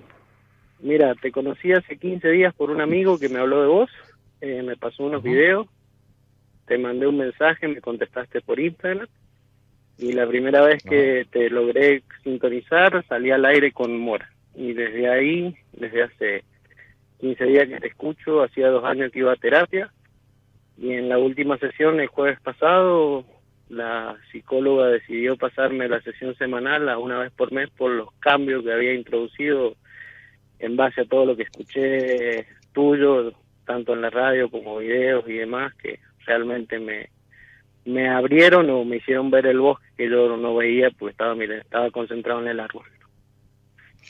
Bueno, mira, eh, el trabajo que hiciste en terapia antes fue el caldo de cultivo, quizás, ¿no? Este, este, sí, eh, no le quito mérito. le faltara el toque, el, toque final, ¿no? Como la decoración de la torta, a lo mejor, ¿viste? Puede ser, porque... Mira, yo cuando te conocí te mandé un mensaje tal cual y te dije, necesito, perdón la palabra, un hijo de puta como vos porque es el único que me va a decir las cosas claras empecé a mm. escuchar y me dejaste dando vuelta como un trompo, que me sentí identificado con el ejemplo de las hormigas y bueno, verdaderamente no mm. sé si mi terapeuta era muy light o yo iba iba a terapia y no hacía terapia, como vos muchas veces sostenías en tus videos. Sí, hoy, hoy, hoy hablaba yo justamente con una colega, bueno, en realidad una profesional de psicología, es una psicopedagoga mía, mía de toda la vida, porque le estaba derivando una interconsulta, eh, así como le derivé a otra persona de muchísima confianza mía, que fue terapeuta mía, al esposo de una paciente mía del exterior, y le derivé al hijo para que me lo vea, porque uno, eh, lo, sistémico, uno no puede abstraerse del sistema del individuo, es decir, cuando, cuando, cuando yo tengo un paciente, este, eh, eh, veo su sistema y, y si su, como yo le decía a, esta paciente mía hoy la tarde, tenemos que poner esta familia en orden. Y ponerla en orden no quiere decir que vivan juntos, ni separados, ni distanciados, ni uno arriba del otro, ni con... Eh, no, poner en orden para que, para que vivan en bienestar. Esos hijos y, y estos individuos, sean matrimonio o se separen o lo que mierda sea. Entonces, este, este, hay que atacar todos los frentes que son necesarios, ¿no? Sí, a mí la palabra hijo de puta dicha de esa manera este, me encanta, ¿no? Prefiero que me digan hijo de puta y no boludo, ¿no? Pero, pero este, de las dos me quedo con esa. Este, aunque No, puedo ser un hijo de puta. A- a- aunque seguramente soy lenguaje- ese hijo de ese hijo de puta que a veces hace boludeces, ¿no? es lo lógico, si no, viste, sería Superman, y la verdad que no soy ni, ni Robin, pero digo, No, no, Pero- te, te aclaro lo del insulto porque es una forma muy común en mí y me sentí muy identificado en la forma que no, hablas. no, pero yo, como también la tengo, ¿no? Yo, yo también la tengo, sos, sos terrible hijo de puta, digo un amigo mío, eh, elogiándolo, ¿no? Exactamente. Este- O, o te sacaron el filtro. Sí. Bueno, flaco, este, ¿qué decirte, no? Seguramente Mora en, en- en tres cartas te habrá dicho sucintamente, ¿no? Por sus, por sus tiempos, qué sé sí. yo, por sus, digamos, por... No, no, me dedicó mucho tiempo y realmente fue muy grato Ah, bueno. lo que me dijo, pero eh, yo necesito encontrar mi, mi norte porque lo perdí Claro, hace pero, seis años mirá. cuando me fundí y bueno, Mi- mi- mi- Mira, mira, mira qué fácil, mira, hace una cuenta conmigo. ¿En qué trabajas, flaco? Vos que sos perfecto, ¿en qué trabajas? Tengo en este momento tengo varios perfecto. emprendimientos parados por la pandemia. Me dedicaba a hacer eventos, tenía un salón de eventos, alquiler de mobiliario, pero mi actividad es corredor inmobiliario. Yo quebré un inmobiliario hace seis años cuando me divorcio de mi la que era mi pareja en ese momento y desde ahí que no di pi- con, pie con Pero, bola y claro, bueno, quebraste- en una de tus videos Quebraste una inmobiliaria quiere decir que porque te separaste entraste en un pozo, que qué sé yo qué, y entonces no Sí, pudiste entré en un pozo sostener. depresivo con un divorcio conflictivo que pasó por un periodo de dos años sin ver a mi hijo con demanda y bueno, este año se me dio todo a favor, pero bueno, yo me sumergí en eso y lo tuve como excusa y, y como te decía, el árbol no me dejaba ver el bosque y me, me- me- me sumergí ¿Cómo- yo solo, era una máquina de cómo echar se- culpa. ¿Cómo se llama la madre de tu hijo? El primer nombre nomás. Si, Lucía. po- si- si podés decírmelo. Sí, Lucía Soledad. No, no, está bien, está bien, con eso es suficiente. Bueno, te, te casaste con tu mamá, una estructurada, melancólica, prejuiciosa, con un sexo horrible, igual que tu madre. Exactamente. Sí. Igual, Pero también yo no Y era como nada... digo siempre, como digo siempre, feo cogerse a mamá, ¿viste? O sea, es horrible. Sí, sí, sí, es horrible tener sexo con la madre de uno, imagínate, ¿viste? Es una señora grande, no existe, aparte es el incesto, un asco. Imagínate a una mujer que se le parezca, ¿no? O sea, ¿para qué carajo? Ya para una, con una tenés suficiente, ¿no? Es decir, con una infeliz tenés suficiente para agarrarte a tu infeliz. Pero como el modelo tuyo de mujer en el cual quedaste entrampado fue tu madre, porque tu papá era lo mismo que un cero a la izquierda, entonces este, te, te casaste con una igual para hacerla feliz, ¿no? Sería, a ver si hago feliz, como no pude con mi mamá, a pesar del esfuerzo que hiciste, porque eras el hombrecito, este, voy a ver si hago feliz a otra. Entonces, agarro infelices y las quiero hacer feliz. Y la verdad que uno no puede cambiar a nadie si el otro no, no quiere cambiar. En realidad, eh, mi mujer y yo, ambos dos, hemos logrado ayudarnos, tuvo su terapeuta, por supuesto, yo muchos años atrás, ella hasta hace un tiempo, este, este, por la diferencia de edad que tenemos, pero nos hemos ayudado en cosas que decir, mira, a mí esto no me gusta de mí, yo no sé cómo carajo hacer, y, y- y esto y lo otro, y entonces sí, ahora, cuando uno no quiere, dos no pueden. Y además uno, Desde no puede luego. ser el te- a- a- uno no puede ser el terapeuta de su pareja, pero como vos sos un tipo, no sos, estás siendo, porque nadie es, recontra prejuicioso, recontra desconfiado de las minas. Entonces te vino bien tener una mujer prejuiciosa con esto, con mal sexo, con limitaciones, criada por una familia, olvídate, el padre de ella, la madre, que esto y que lo otro, porque, viste, este, te servía a tu desconfianza, ¿entendés? Entonces, Sí, le sirve a tu desconfianza tener una, una, una mina como esa, que o puede ser la peor de las celosas posesivas controladoras, o puede ser una mujer que se someta a tu desconfianza, tus celos y tu necesidad de controlar. Pero eso sí, son los dos igualitos. Eran los dos iguales porque uno era el reflejo del otro. Lo que pasa es que uno era el activo y otro el pasivo. Uno era el celador y otro el celado. Uno era el controlador y el otro el controlado. Pero eh, que hagan actitudes pasiva y activa no quiere decir que no sean iguales, ¿entendés? Sí, sí, sí, sí. y después cuando encontré mi última pareja, que era lo que realmente quería o que me di cuenta que era lo que quería, la pierdo No, por no. todas las características que estás diciendo vos. No, por supuesto, pero porque tu mujer era controladora y cuando vos dejaste de ser, cuando, cuando dejaste con esa mujer, te dejaste, entonces llegó otra que no era controladora, pero te pusiste controlador vos. ¿Entendés lo que te digo? Sí, sí, sí. Sí, sí. Sea, claro, Tal cual. y vos fíjate, lo- fíjate la palabra que usaste cuando llegaste. Acabé con mi segunda pareja. Y yo te, te- te podría haber dicho por fin. Por fin, acabaste en el sentido sexual, porque en realidad, en realidad, este ha sido un conflicto dentro de tus parejas siempre. ¿Entendés? Sí, señor. Este tema. Sí, sí. Este tema. Sí, sí. Eh, vos eh, sos el clásico tipo que está enamorado de una mina y se masturba pensando en cualquiera, ¿entendés? Todo el tiempo. Nunca, nunca pone a su mujer de- dentro de su fantasía. Entonces uno dice, no se explica, ¿entendés? Sos el tipo que, el tipo que fantasea con dulce de leche y después pi- pi- pide limón. eh, O pistacho en la heladería. Entonces, digo, este, eh, evidente. Ahora, esta chica se quedó cinco años con vos, no de casualidad, porque también tuve- tiene un quilombo que nunca, no me, no me importa, no me interesa ni el nombre, nunca pudo arreglar internamente el quilombo que tuvo con su papá. Nunca, Exactamente. Sos brujo. Nunca. puta.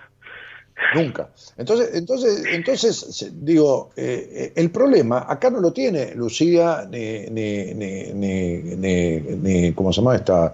Este, no, no importa, este Florencia, que eso como se llame.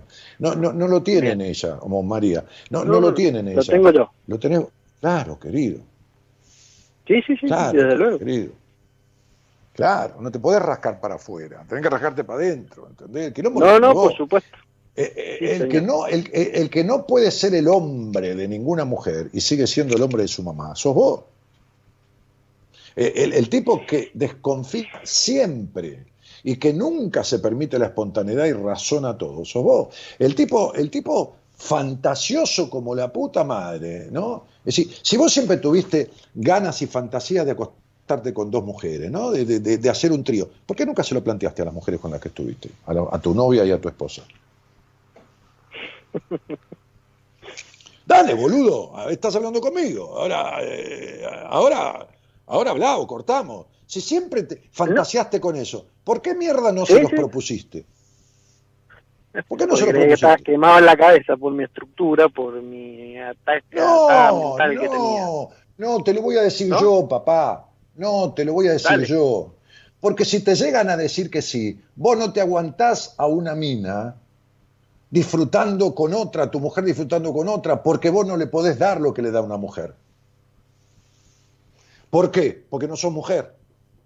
Sos tan celoso que se le harías de su goce con una mina. Entonces sería, este es el punto tuyo. Vos sos como el perro hortelano. Vos no comes más y pateás el tacho para que no coma nadie.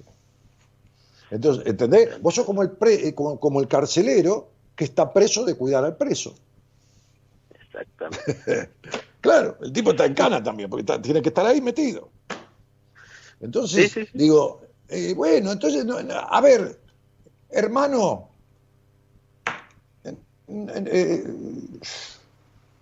como te digo, no, se puede, no se te puede hacer la boca eh, agua con el dulce de leche, ir y pedir este, menta granizada, ¿entendés? Y la mujer de uno es la mujer de uno. Está bien, uno tiene, yo, mi mujer, que cualquier persona, cualquier ser humano tiene una privacidad, una intimidad, una libertad de pensamiento, pero no se puede estar tan lejos de lo otro, tan lejos, tener una realidad interna tan diferente.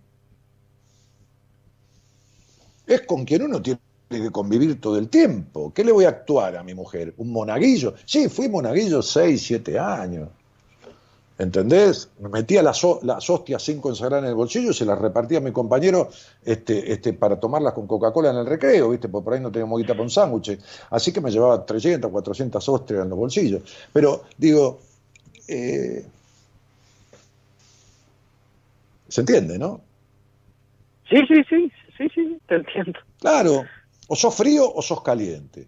Tibio no va. Sí, no va. Entonces vos tenés que romper el molde, la estructura de este tipo que nació curioso, se metió las curiosidades en el culo porque fue absorbido por una madre totalmente intrusiva, te gustan las minas, pero no que te gustan las minas, se te cae la baba, pero como sos un baboso porque te gusta la mina, se te cae la baba porque no transitas nunca en, en la magnitud que te gustan, no lo transitas, necesitas estar metido adentro de una concha todo el tiempo, porque saliste de tu mamá y te metiste en la concha de tu mujer, y saliste de la concha de tu mujer, te metiste en la concha de tu novia, no puedes estar sin una concha, sos como el nene con la cuna, entonces definitivamente vos no transitas tu vida, tenés una dicotomía, este, este, ¿cómo era tu nombre? Eh, Cristian, una, una fuerte dicotomía entre libertad y compromiso. Por un lado, me las quiero volver a todas. Y por otro lado, no puedo estar sin una que esté en casa. La que está en tu casa es tú, la que representa a tu mamá.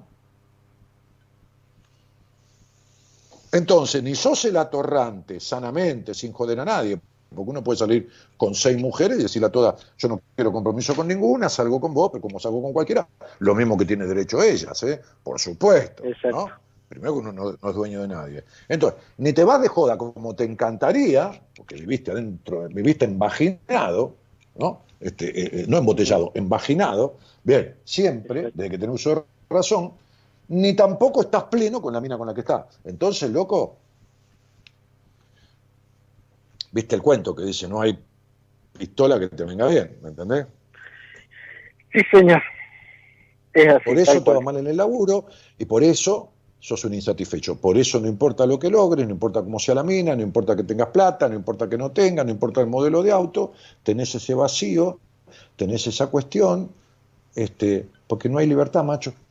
Pero no libertad de salir con 20 mujeres. No, no, libertad no, con una, aunque sea. Mental, exacto. Sí, claro, la libertad mental. Si vos sos un, el peor del mundo con vos mismo, te, te aniquilás la cabeza, loco, es una, es una, picadora, ¿viste? De carne.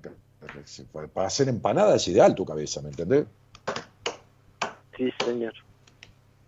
Claro. Bueno, sí, evidentemente dos años estuviste con una terapeuta que, bueno, le agradecemos los servicios prestados, saludo uno, saludo dos, con la colimba y ya está.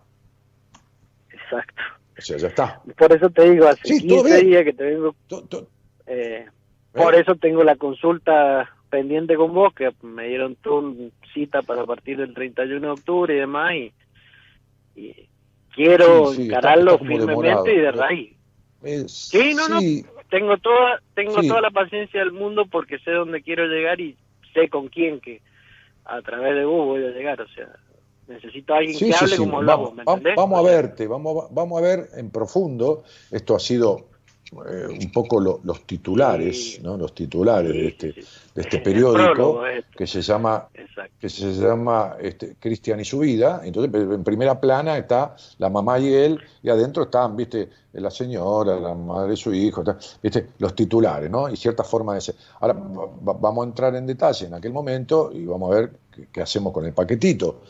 Eh, cómo lo manejamos, a quién se lo depositamos, o si yo un laburo, a veces hago con, con algún tipo como vos, este, este, este, un laburito de 20, 30 días muy intenso, muy, muy palo y palo, ¿no? Este, que te va a remover hasta, hasta las tripas, este, y, después ya adobadito, ¿viste? Como si fuera un, un, ¿cómo se llama lo de Malargüe? Los cabritos, ¿no? Este, un cabrito. Este, que está la, está la fiesta del cabrito, eh, adobadito así, te agarro a otra persona, que yo creo que es la que tiene que ser eh, para, para, para, continuar el proceso, y le digo, mira, te entrego este paquetito, te entrego este tipo con esto, con esto, con esto, con esto, con lo otro, con, otro, le, mando, le mando la historia clínica, está adobado, adobado, listo para hornear. Y listo, después tenés cuatro, tres o cinco meses y se acabó el problema, no te agregues que está toda la vida ahí al pedo, ¿no? No, no, por supuesto pero es necesario. Primero se tiene que dar cuenta de lo que quiere uno. O sea, eh, yo hace 15 días no, sabía para. ¿Sabes qué pasa? Bueno, está bien.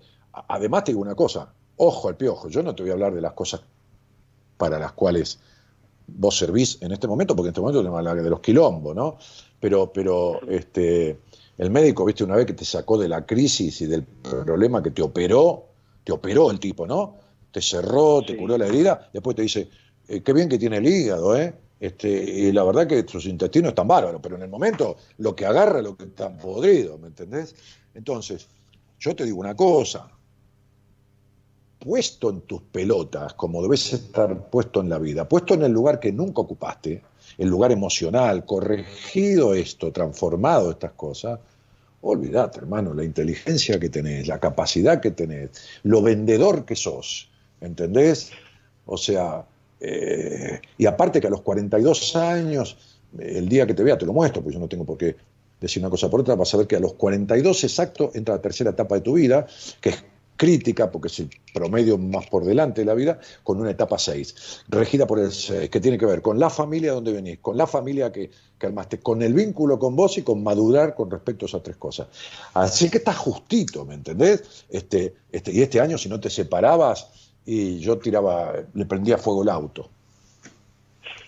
O sea, tenés un año 11 con 11 dentro de una etapa 6, el 6 son los vínculos de la familia y el 11 son tensiones, presiones y separación. Era un caramelo para mí. Si yo te encontraba, te decía, eh, te juego 10 mil pesos contra 100 que vos te separás este año. Entonces, digo, macho, vos sabés que, a ver, está todo bien, yo también me siento con mis amigos a tomar algo y por ahí pasó una mina y la miro, ¿viste? Pero adelante mi mujer, porque le digo, mira qué linda mina, o mira qué lindo tipo. Mira la facha que tienes, hijo de puta. ¿Qué problema hay? No hay ningún problema. Entonces, pero si a mí me gustan las mujeres, cosa que está muy bien, ¿vos delirás por las mujeres, hermano? ¿Qué carajo hiciste? 42 años embaginado.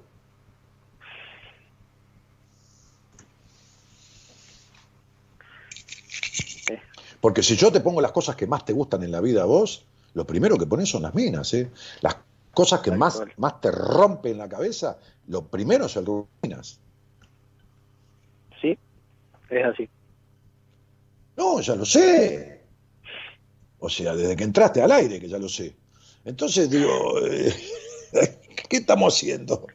O sea, todo bien, pero o tenés una mujer que acompañe esto, y que le encante, que sea bisexual o una heteroflexible y que diga me encanta tu cabeza porque a mí me pasa de tal cosa, también me gusta la mujer, vivamos esto juntos, o tenés una socia o vivís para el orto, desubicado como chupete en el culo, negro, ¿entendés?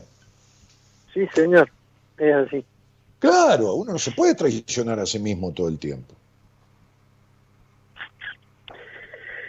Da demasiado con lo que me traicionado de todos modos todavía tengo años por delante, el momento bueno para cambiar. Pero, a ver, a ver, yo me estoy, a ver, yo no vengo a pasarte una factura, macho, yo no soy un de, no, no, no, no, lo tomo así, o sea, te estoy asintiendo. No, yo, yo, te, yo te estoy hablando de hombre a hombre. Bueno, sos un pibe de 18 años o de 11 que me traen y le tengo que empezar a hablar, ¿viste? explicar un poquitito, hacerme. A vos te hablo de hombre a hombre, ¿qué querés que te diga? ¿Entendés? Te hablo, te hablo como lo que sos, no importa. Tenés aspectos que están totalmente inmaduros, pero sos un hombre de 42 años. Entonces yo me debo en esta conversación de café, como tengo con este amigo que me estaba escuchando, no al respecto de esto, cuando me junto con él, de la misma manera, si tenemos que hablar de esto, del otro, hablamos franca y abiertamente, entre hombres. Después la gente que escucha, bueno, que escuche, que eso, que no le gusta, que apague. Pero, pero yo te tengo que hablar las cosas como son. Y cuando, cuando te encuentre en, octubre, si, todavía tenés ganas, porque por ahí te sirve esta charla y, le das de baja la entrevista y está bien y no hay problema. Este, no. Eh, haceme recordar un poco esta charla y algunos, algunos parámetros que te di para que nos metamos directamente eh, en la profundidad de algunas cuestiones, ¿entendés? Dale, dale, no hay ningún problema. No hay ningún problema. Yo estoy esperando este, nada más que me confirme la fecha Marita, pero eh, en cuanto esté eh, esta charla la voy a tener grabada. Que, quédate tranquilo que esto se, arregla en cuanto uno te, logre abrirte la jaula este, y, matemos un poco la decepción que tenés de tu padre. Que, ¿Qué pasó? ¿No estuvo? ¿Se murió? ¿Dónde estaba tu papá? Porque acá es lo mismo que... Mi papá murió a los 20 años. Cuando yo tenía 20 años falleció No, no, no, no, pero no importa, no, no importa que sea, no es que no importa que se haya muerto. No, no importa, vos tuviste a tu padre 20 años. Sobró tiempo para que la imagen paterna esté en vos y acá no, nos figura eh, eh, parece una figurita, un álbum de figuritas a la que le falta solo esa, ¿entendés? No, no está en el nombre del jugador. Exactamente. ¿Por qué? Tal cual, es así. ¿Pero por qué? Sí, pero ¿por qué? Porque fue un rí- Mirá. rígido, fue un ausente, fue un niño, fue un, un- con todo respeto un boludo, ¿qué, qué cosa? No, no, rígido, estructurado, yo no entraba Ah, listo, en listo, juego. Listo, ya está. Eso significa alejamiento del, del padre y el padre alejado y el pibe cada vez más metido en la madre. Listo, chao. Está. Exactamente. Ah, Ahí está la traición.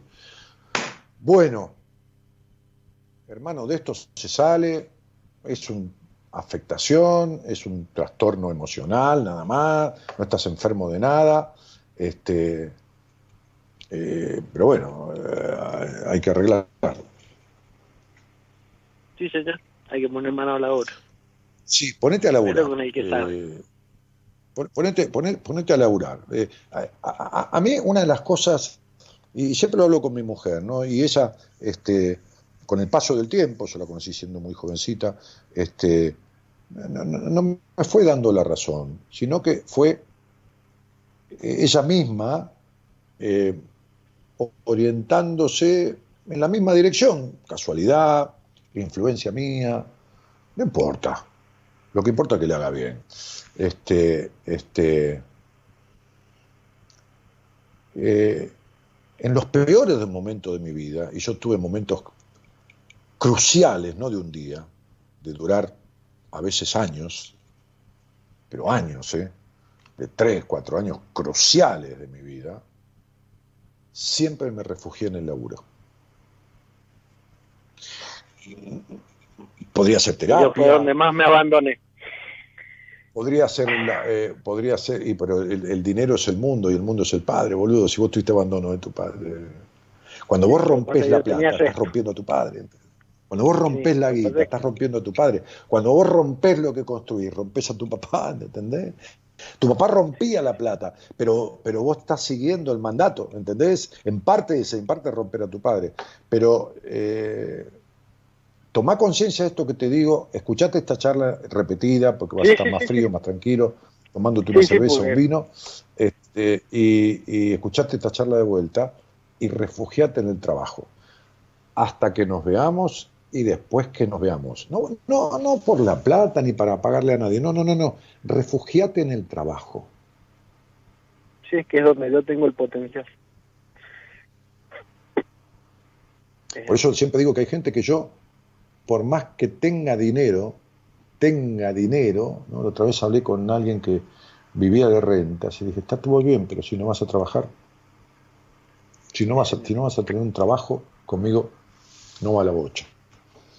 A mí me importa un carajo. Sí, que, que vos tengas plata, que tu papá sea millonario, que tu mamá te regale mil dólares por mes. Hay veces que yo le digo a trabajar. Sí, pero no tiene nada que ver porque mi problema me importa un carajo. Yo digo a trabajar y es trabajar. Porque yo sé cómo se arreglan las cosas. Entonces, ahora vos refugiate en un trabajo. Y si querés salir con una señorita, salí, este, este, sin vínculo y por favor, no, salí un día, dos, decirle yo no estoy para meterme de novio con nadie, no te, no, vos no sabés lo que es el amor, no tenés la más puta idea, vos solo lo que tenés son enamoramientos, este, no te, no te involucres con nadie, este, este, ¿entendiste? Sí, sí, sí. Sí, sí. Atate una soga en las bolas y ponétela en el bolsillo, y cuando estás por enamorado de alguien, tirá, meté la mano en el bolsillo, pegate un tirón de huevo y, y, y andate para otro lado. Dejá que vos, es el momento de encontrarte con vos y establecer un vínculo amoroso, no de amor, sino amoroso con vos mismo. Como- Sí, señor. Bueno, Daniel, mando un abrazo, Tigre. mucho más grato de lo que me imaginé. Es aguardo encontrarte pronto. Está todo bien, te agradezco que me des permiso de, de lo que siempre hago, que es hacer de mí mismo. Chao. Chao, abrazo.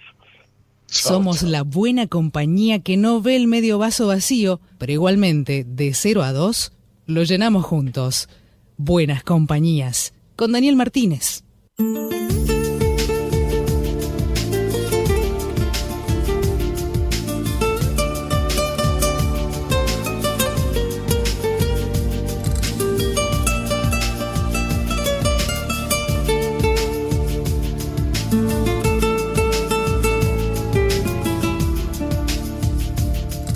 Nadie escoge a su familia o a su raza cuando nace. ni el ser rico, pobre, bueno, malo, valiente o cobarde. Nacemos de una decisión donde no fuimos consultados y nadie puede prometernos resultados.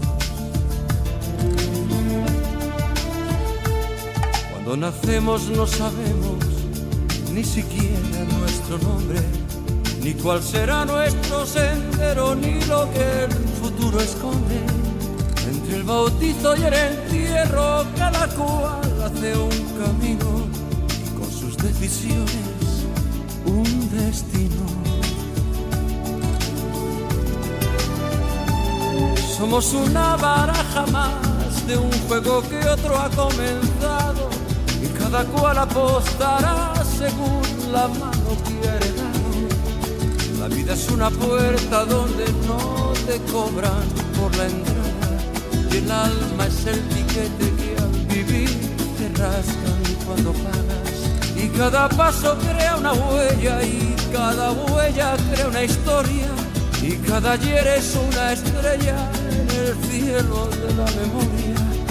Y la marea del tiempo lleva y trae nuestras contradicciones. Y entre el regreso y despedida y cada amigo es la familia que escogemos entre extraños y entre la espera y el encuentro uno aprende con los años que solamente a la conciencia nuestro espíritu responde y que una cosa es ser varón y otra es ser hombre. Nadie escoge a su familia a su raza cuando nace, el ser bueno, malo, lindo, feo, inocente o culpable. Del nacimiento hasta la muerte, toda vida es una apuesta. De nuestra voluntad depende la respuesta.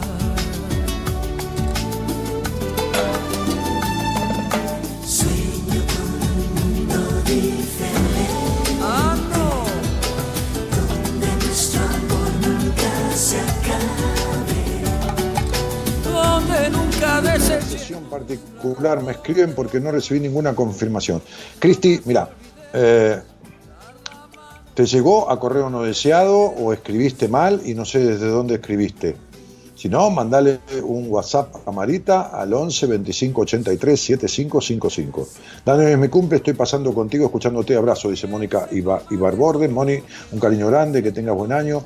María Rosa Diodati, desde Olivos, escucha un sonajero cuando te moves, no es tan grave. Chicos, no hago ningún ruido, yo escucharía. No tengo nada, no tengo nada de colgando, no tengo cadena, no tengo nada, chicos. Eh, se escucha genial, dice Mariana Villalba, debajo de ella, eh, ahí tienen. ¿eh? Este, Milagros María dice hermosa canción. Analía, bueno, mando un pulgar. Buenas noches, Dani, excelente tu programa, te escucho hace un mes más o menos y me ayudó mucho escucharte y gracias, bendiciones, dice Estela Pereira. Estela Pereira, no sos una luz ni una flor, poné una foto, deja de esconderte en la vida, porque has vivido tan encerrada, querida. Poné tu foto ahí. Milagros María dice, estoy en lista, yo mandé y llamé. Este, sí, ya estás anotada, dice ahí alguien, qué sé yo. Eh, eh, Itzia Bailón, creo que hablé con ella, eh, dice buenas noches Dani, Eh, me muero, dice Agus Gómez, ja, ja, ja, no sé de qué será, de la charla. Nati Leguizamón, Karina Marchetti, que también sonríe, Graciela Vidal dice, uh, ¿cómo estamos hoy? Ah, por la, ca- por la charla, dice. Violeta Calvo aplaude, y fue una conversación entre hombres, chicos, ¿eh? una conversación de hombres, entre hombres, como tiene que ser. Bien, Cristian, dale para adelante, dice Melania Abalsamo. Melania, ¿qué haces? ¿Qué hora es ahora en Australia? Es una paciente mía que vive en Australia. Tengo dos pacientes de Australia. Viviana Díaz, sonríe María Alejandra Mundet Arganearás. ¿Qué haces? ¿Cómo te va? ¿Qué haces, doctora? Este, Agus Gómez dice Mel, no, no sé.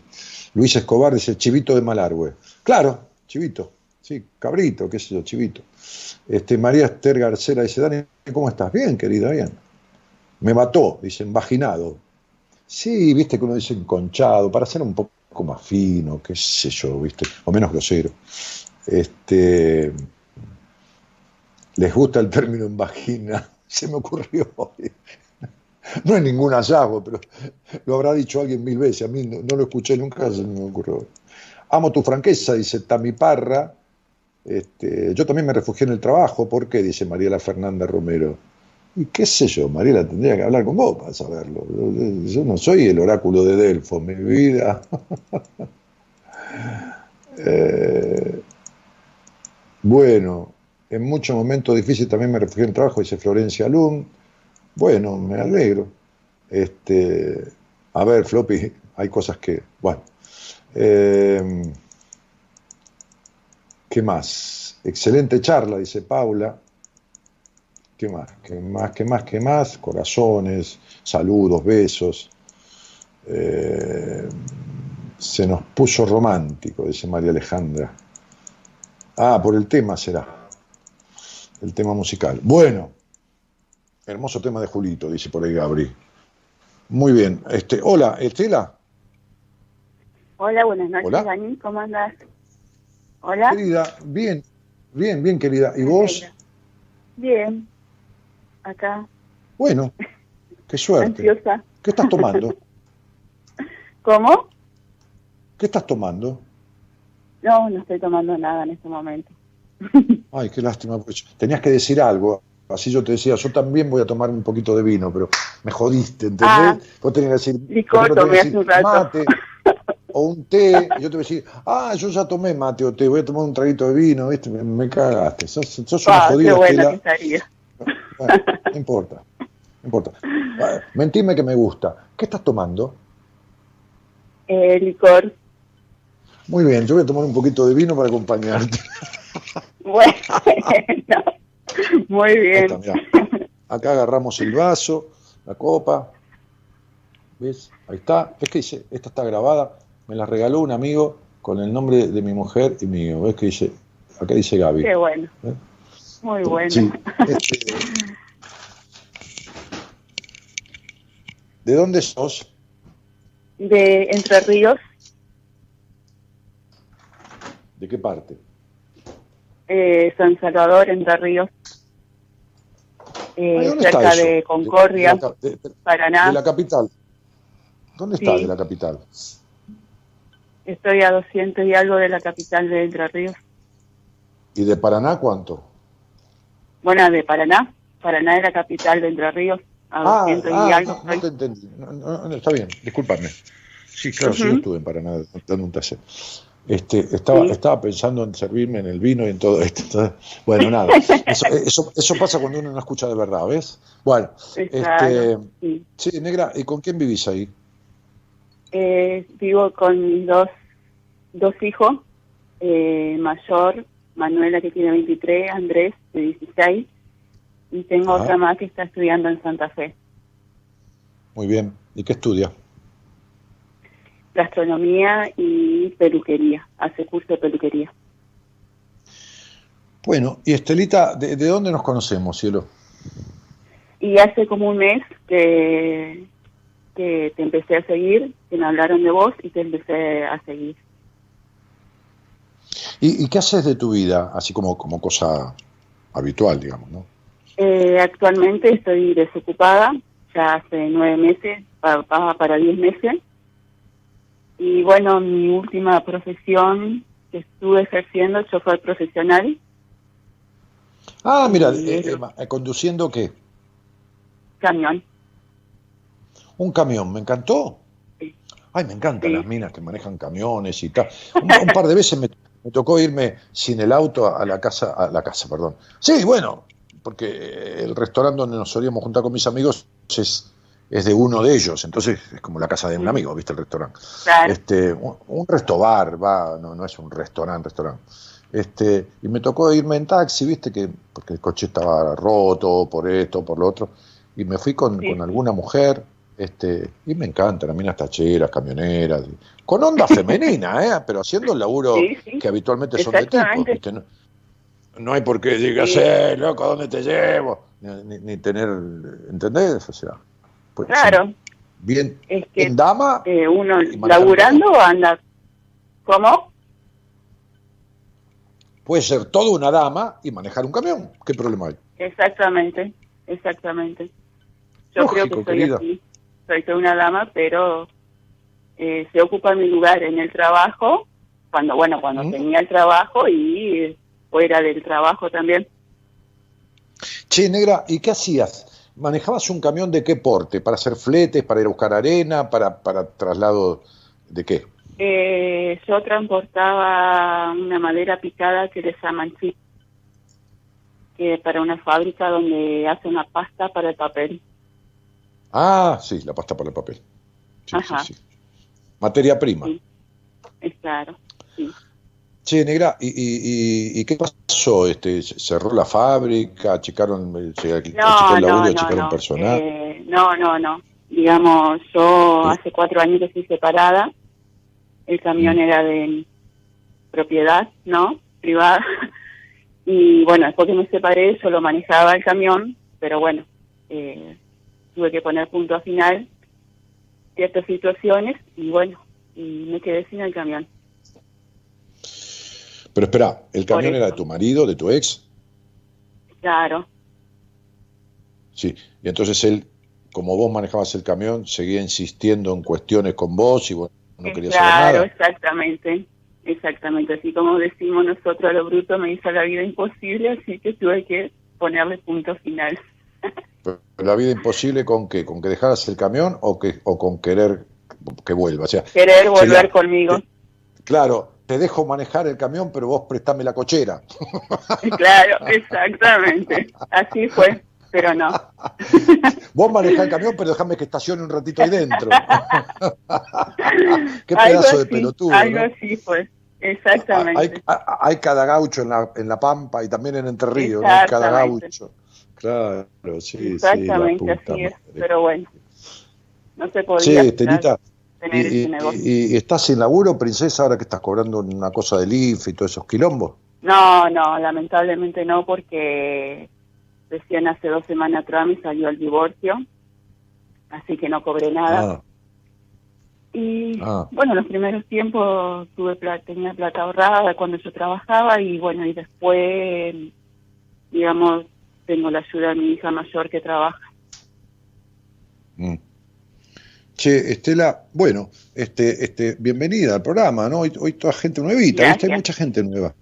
Sí, hay gente que se va, por supuesto, como todo. Otros que vuelven después de años y otros que, que recién arrancan. Bueno, está bien, el programa siempre ha sido así.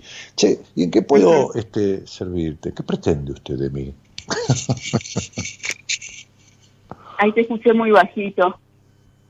No, digo, ¿qué, qué, qué- qué pre- porque entró un mensaje de Gerardo que me dice, hoy trabajó el productor, ¿viste? Pues siempre lo gasta, que el otro está Ah. hablando con mujeres, que lo llama. Este, entonces hoy trabajo.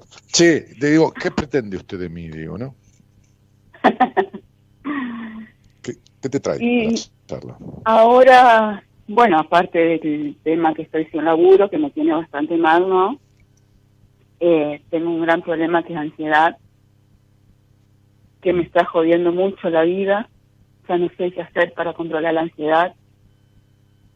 Y Sí, bueno, espera, también este de ansiedad, este problema de ansiedad no es de ahora, Estela. ¿eh? Sí,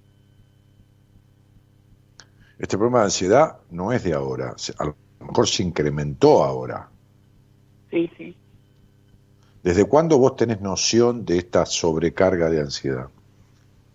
No, ya hace mucho tiempo. Eh, Está bien, mi amor, ya lo sé, pero pone, pone una edad donde vos, a ver, no importa, si no la sabés con precisión, inventala. Siempre la cabeza, cuando uno se permite soltar, este, trae, trae solito el recuerdo. 18 años. Sí, Ay, ay, ¿qué, pasó a, Sí. ¿Qué pasó a los 18? ¿Qué pasó justo ahí? Ahí, ahí tenés una fecha, mira, ahí estoy mirando. Una fecha clave. ¿Qué pasó a los 18 18? mami? años. a fin de los 18 años fui mamá de la mayor. Ah, viste. Ah, viste. Sí. Mm, mm, mm. Che, Estela, esta ansiedad tiene que ver con un encierro. Hay, hay- hay una imagen, hay una imagen, este, este, eh, eh, eh, en una carta, este, en unas cartas que yo uso que no son cartas, yo no tiro el tarot, no sé nada de todo eso. Este, Sí. muchas veces en alguna entrevista, eh, esporádicamente, no, no, aleatoriamente, no es algo acostumbrado, que le digo a la persona, este, e- elegí, elegí una carta, ¿no? Bueno, ahora, antes por ahí era en persona o, o a distancia, ahora siempre es a distancia. Y hay una carta que tiene una paloma, como si vos la, estu- la estuvieras viendo de espalda, ¿viste? Con, a las palomas con, la- con las alas extendidas, como si la estuvieras viendo de espaldas, ¿no? Sí. Entonces, como delante de la paloma, hay los barrotes de una jaula, pero difusos. Entonces vos ves la, la paloma desde atrás, con las alas extendidas bien blancas, y unos barrotes que empiezan arriba como bien dibujados, pero después se van borroneando hacia abajo cuando pasan por delante de la paloma los barrotes. Y, y- y es y la, jau- y la carta representa a una paloma con ansias de volar, pero que se lo impiden la cárcel que ella misma se creó, que ella misma ve, esos barrotes que parecen estar, pero que solo existen en su mente. Sí.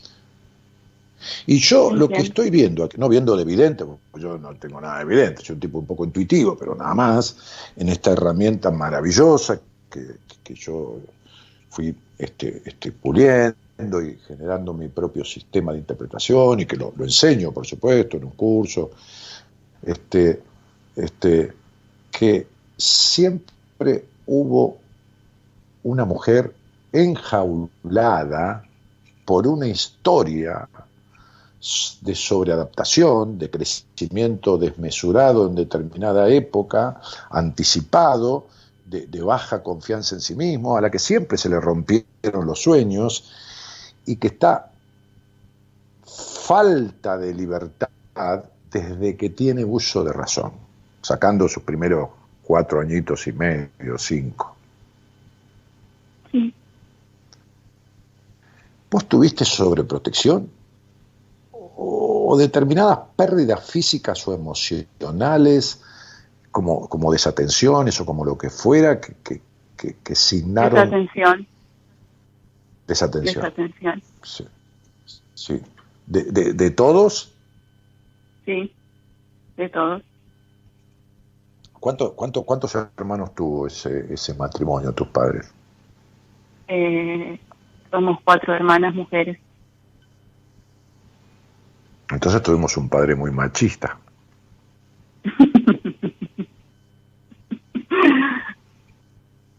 ¿Me equivoco? Eh, la verdad que no, no sé responderte muy bien eso. Eh, y a mi mamá la abandonó ya hace como 24 años. Mm, Eh, bien. La llenó de hijos y se fue a la mierda. La llenó de hijas. Ajá. ¿Y cómo no sabes, cómo no sabes si tu padre era machista o no? y la verdad que nosotros eh, vivíamos en el campo, eran otros tiempos. Y Sí. la verdad que como que yo eso no lo vi, pero ahora que usted Pero- me lo dice, me pongo a pensar y la verdad que sí. ¿No era un tipo narcisista? ¿No era un tipo de necesitarse del centro de todo? No lo recuerdo tan así. Bueno. ¿Cómo se llamaba tu padre? ¿O cómo se llama? No sé, el primer nombre. Alberto.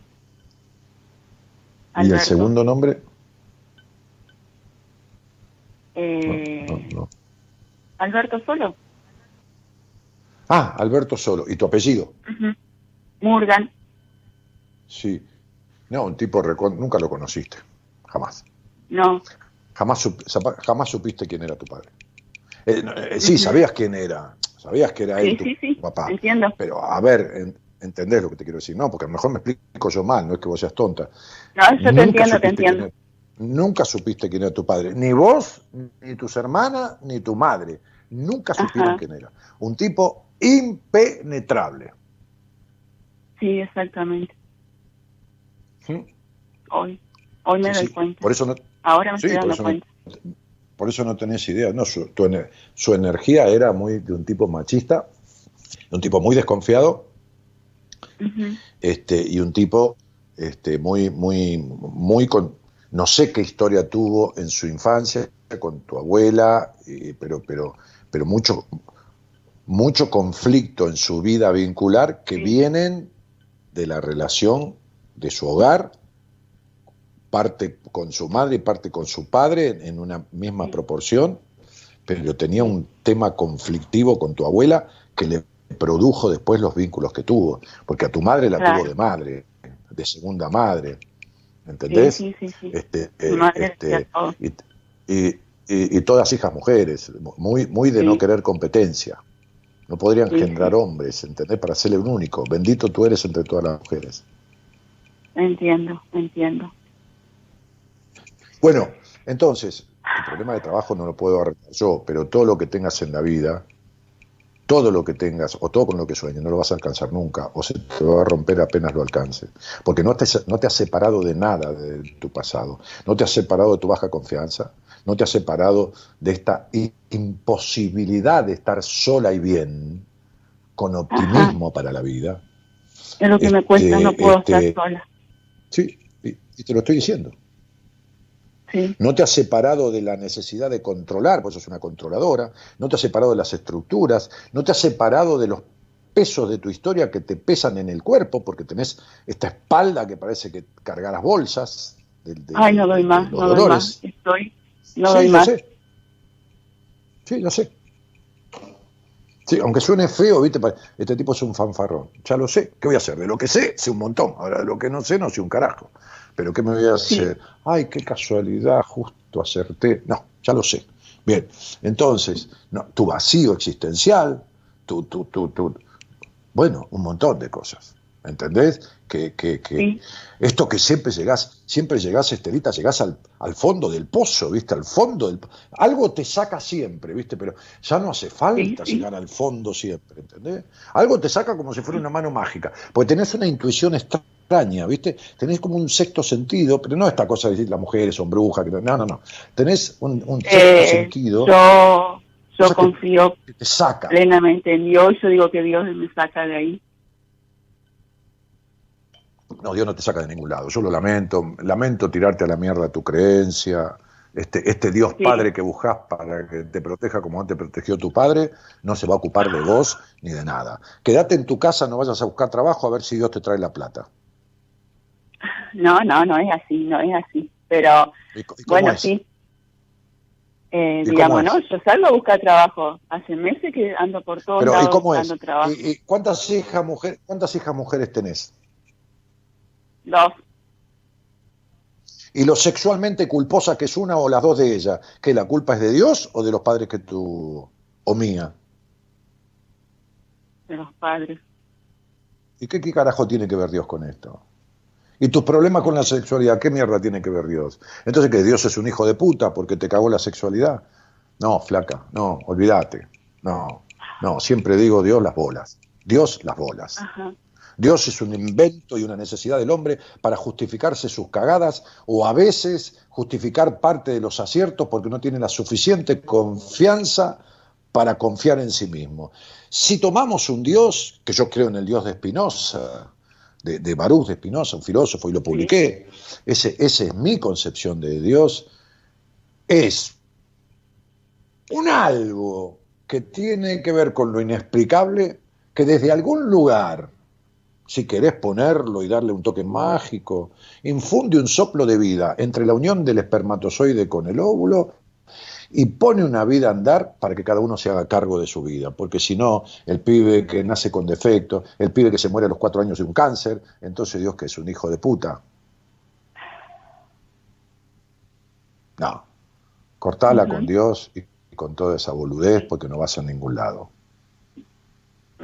A Dios te tienes que pedirle, a Dios pedirle perdón, porque tenés un cuerpo para disfrutarlo y porque nunca lo hiciste de la manera que debió ser. A Dios pedirle perdón por mentirte, por estafarte, por ser controladora, por estructurarte, porque tu vida es un puto sacrificio y no tiene compensación con la libertad ni con el disfrute. Pedirle perdón a Dios por no honrar esta puta vida que te fue dada. Si crees en Dios, andá y pedirle perdón, porque para eso no son las criaturas de esta creación. Porque el perro, el gato, el caballo y lo disfrutan de lo que le fue dado, con su instinto. El ser humano es el único que altera la naturaleza divina que tiene y elige para la mierda. Elige un vínculo de mierda y se queda años ahí justificándose. No, porque mis hijas tienen que tener padre, no, porque no voy a pasar por lo mismo que pasé yo, no, porque eh, eh, el hombre tiene la capacidad de goce y se encierra, se encierra en los celos, se encierra en el prejuicio, en la suciedad del sexo, en es- digo el hombre, varón o mujer, ¿no? Este, en los celos, en las obsesiones, en el controlar. Así que pedirle perdón. Si crees en ese Dios, pedile perdón a Dios, porque en vez de honrar la vida que te fue dada, estás cargando con toda una historia de privaciones y de falta de libertad, Estela. Ese es el dolor de tu espalda. El dolor de tu espalda es el dolor de tu espalda es el sentimiento de nunca haber sido amada. ¿Sabes por qué? Por vos misma. Te faltó siempre amor por vos. Y el Dios en que vos crees dice, ama a tu prójimo como a ti mismo. Y vos no lo hiciste. Sí. Muy, muy bien, este es tu quilombo. Entonces no me vengas a hablar de Dios ni decir que Dios te ayuda, porque Dios ni te castiga ni te ayuda. Porque si leíste algo de catecismo, que yo me lo leí, leí la Biblia y todo lo demás, fíjate que dice que Dios te crió a su imagen y semejanza Sí, sí, lo sé. y con, y- y con libre albedrío. Es decir, la capacidad de elegir. Quiere decir que cuando vos te mandás las cagadas que te mandás, o fingís orgasmo, o te privás del disfrute, o constituís la vida como un concepto de sacrificio, y te vas a parar a la mierda, y después salís de la mierda, sos vos que te metés en eso, y sos vos que te sacás. No es Dios que te ayuda. Entiendo. Entonces, Estelita, esta historia de nunca acabar tiene que tener un vuelco y darle un sentido diferente. 40 años que empezaste una etapa, y este año es más duro que hacer un... un ¿Sabes por qué es duro? Más duro que hacer un, un agujero en el asfalto eh, con la llave porque no puedes ni, ni sacar tierra, porque este año tenías que poner en orden el soltar los pesos de tu historia, porque a los 40 años empezó una etapa regida por un número que dice llegó la hora de ser uno mismo, regida por un número, el número uno, que está pidiendo que vos seas vos mismo. Y como no lo estás haciendo ni emprendiste ese camino, lo que te da es una perra soledad y una sensación de encierro tan fuerte que se hace inaguantable. Sí. Yo, yo sé cómo te sentís. Yo, yo te doy mi palabra que sé cómo te sentís. ¿eh? Yo, no, yo no soy tipo que, ah, para quedar bien. No, no, no, ni en pedo. No, no. Yo te doy, mi, así. te doy mi palabra que yo lo sé que los dolores tenía. de tu cuerpo, pero también sé los vacíos de tu alma. Yo sé que nada te llena. Yo sé que ni el camión, ni tu marido, ni las hijas, ni el hijo, ni Santo Dios, ni todas las vírgenes, no hay nada que llene el alma porque falta pasión en tu vida, Estela. Sí. Bueno, mi amor, yo te conozco mucho más que tu marido este, este, en la intimidad. ¿Entendés? Sí. Bien. Entonces, esto tiene que ser arreglado. Salí de este encierro, anda a trabajar de lo que sea y buscate a alguien para arreglar esto y sentarte, porque como de chica te tuviste que arreglar sola con todo, Estela, con todo, Sí. Sí. entonces querés arreglarte sola con todo de grande. No va a andar. Podés con un camión de 5, 6 o 7 toneladas. No podés con vos misma que pesás 65 o 70 kilos. Pesas, Estela. Muchas gracias. ¿Cuánto pesás? Te dije. ¿Cómo? ¿Cuánto pesás? Te dije. Ah, eh, debo estar pesando 62 por ahí. Bueno, te dije 65, 70 kilos. No podés con esos kilos y podés con un camión. Porque cuando se trata de agachar la cabeza como un buey, arar y hacer sacrificio, vos sos la primera. Te olvidaste que la vida necesita dedicación, no sacrificio, para aplicar el resultado de la dedicación al disfrute. Y en tu vida eso no existió.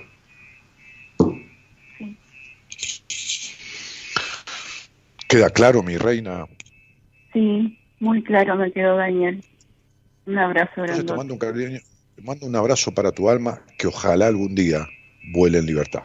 Chao y gracias. muchas gracias. Chao, chao. Vos. Chao.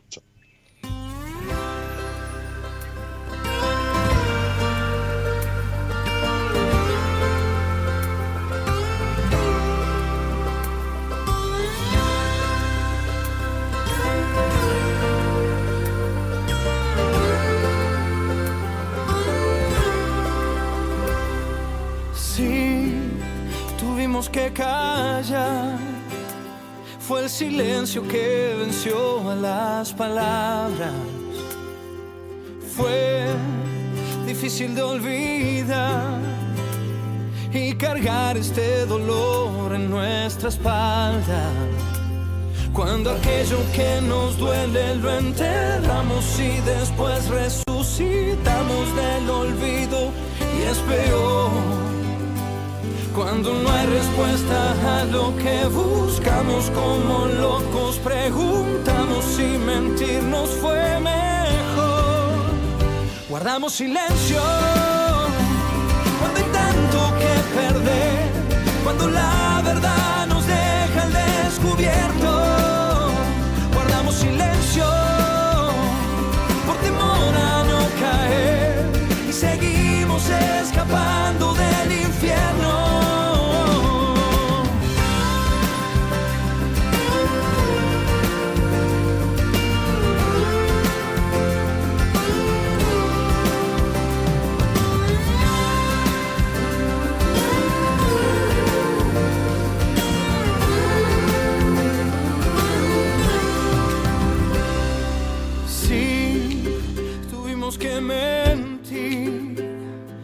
Mantener esta apariencia que inventamos por temor a no sufrir y romper en mil pedazos nuestros lazos.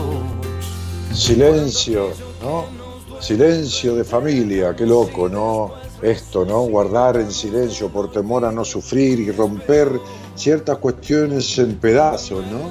Este temazo de este, de este chico, ¿no? Me gustaría que, que lo, reserves para ver si no lo, no lo usamos eh, la semana que viene, Gonzalo, querido, si me estás escuchando, porque hoy he hecho una tarea tan, tan ardua, Gonzalo, que por ahí este, Gerardo está como agotado, este muchacho, ¿no? Este, eh, chau Dani, dice eh, eh, Santillán. Y, y, Bailón dice, es un genio Dani. Aguante Jesús, Dani Milagros María. Este, Mariela Izabardo. Vieron que había un ruido raro y que no era problema en nosotros, dice María Santillán. Oh, qué cabeza dura que sos, querido Dios santo. Tatiana, saludo Daniel, este, quédate quieto, Dani, dice Graciela Vidal. Cuando te moves suena el sonajero que decían. No hay sonajero, no tengo nada, no hay nada. Son cabeza de quinoto, ¿eh? Son cabeza de quinoto. No hay nada. No hay nada. ¿No entienden que hay gente que dice que no se escucha ningún ruido? Qué cabeza dura, que quieren tener razón. Este, sí, basta de explicar, tenés razón, Gerardo, que se vayan a cagar. Pero vos le decís las cosas, hay 40 diciendo no hay ningún ruido, no, viste que se, el ruido, que no te muevas, que no me voy a mover, me muevo todo el tiempo. Mamita querida.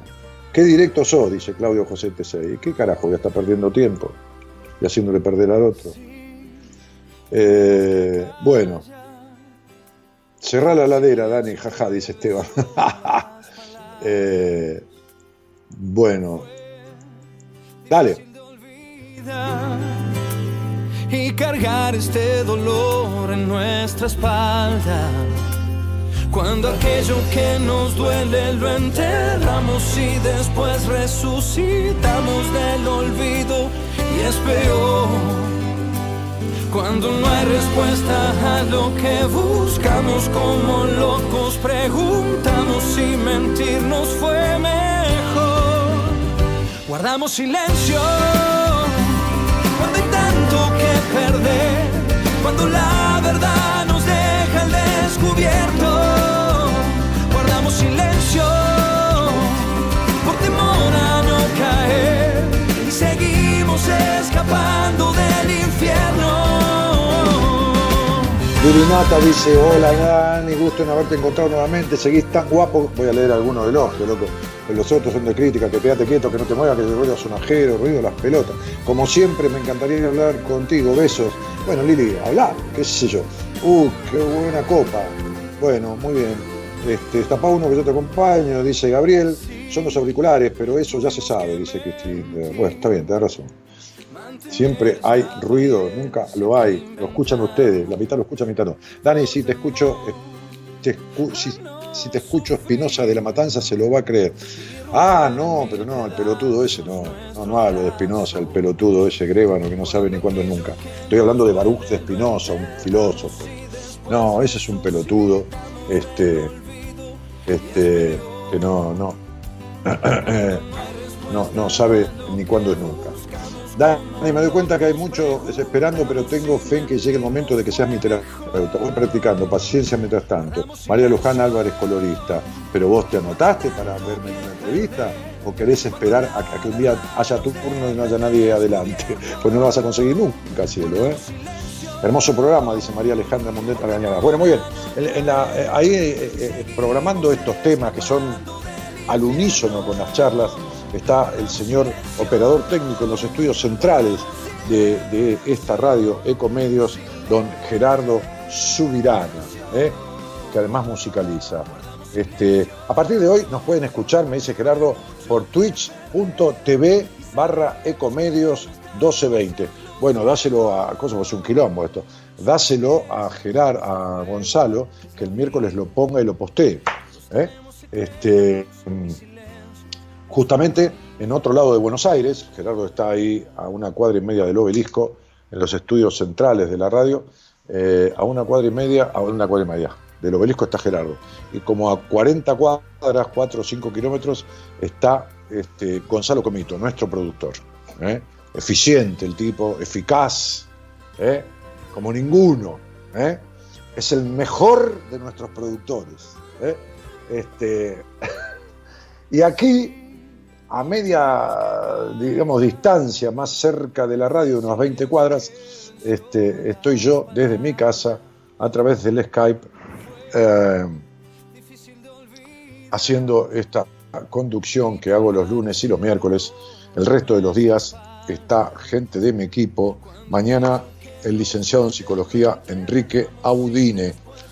Bueno, gente, nos vamos eh, haciendo ruido para algunos, porque yo, eh, este programa no es para todos igual. A algunos le hacemos ruido y a otros no le hacemos nada.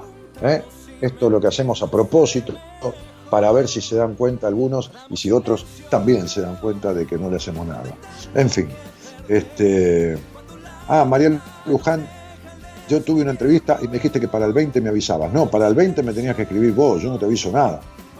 Vos me tenés que escribir en el mail que te mandé. Señoras, señores, mi nombre Daniel Jorge Martínez, el programa se llama Buenas Compañías. Mañana un terapeuta del equipo conduciendo, el miércoles vuelvo yo y así vamos día a día después de estos 27 años de programa. Que tengan buenas noches y muchas gracias por estar. Chau, chau.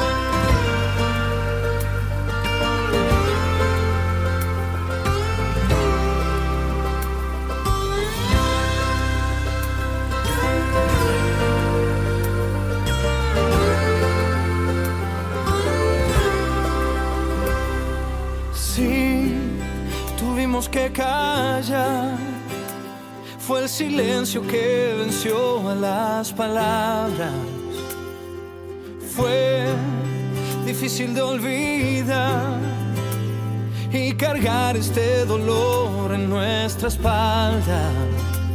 Cuando aquello que nos duele lo enterramos y después resucitamos del olvido y es peor.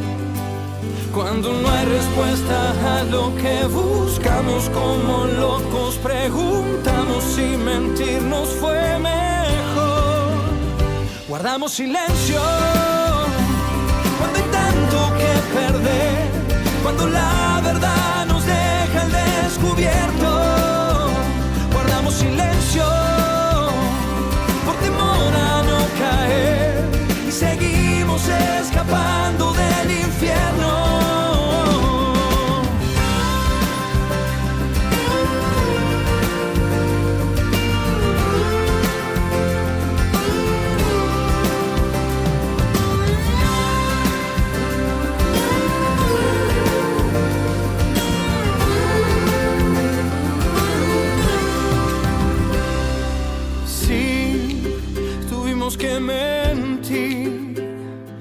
Mantener esta apariencia que inventamos por temor a no sufrir y romper en mil pedazos nuestros lazos. Cuando aquello que nos duele lo enterramos y después resucitamos del olvido y es peor. Cuando no hay respuesta a lo que buscamos como locos preguntamos si mentirnos fue mejor. Guardamos silencio cuando hay tanto que perder, cuando la verdad nos deja al descubierto. Guardamos silencio por temor a no caer y seguimos escapando del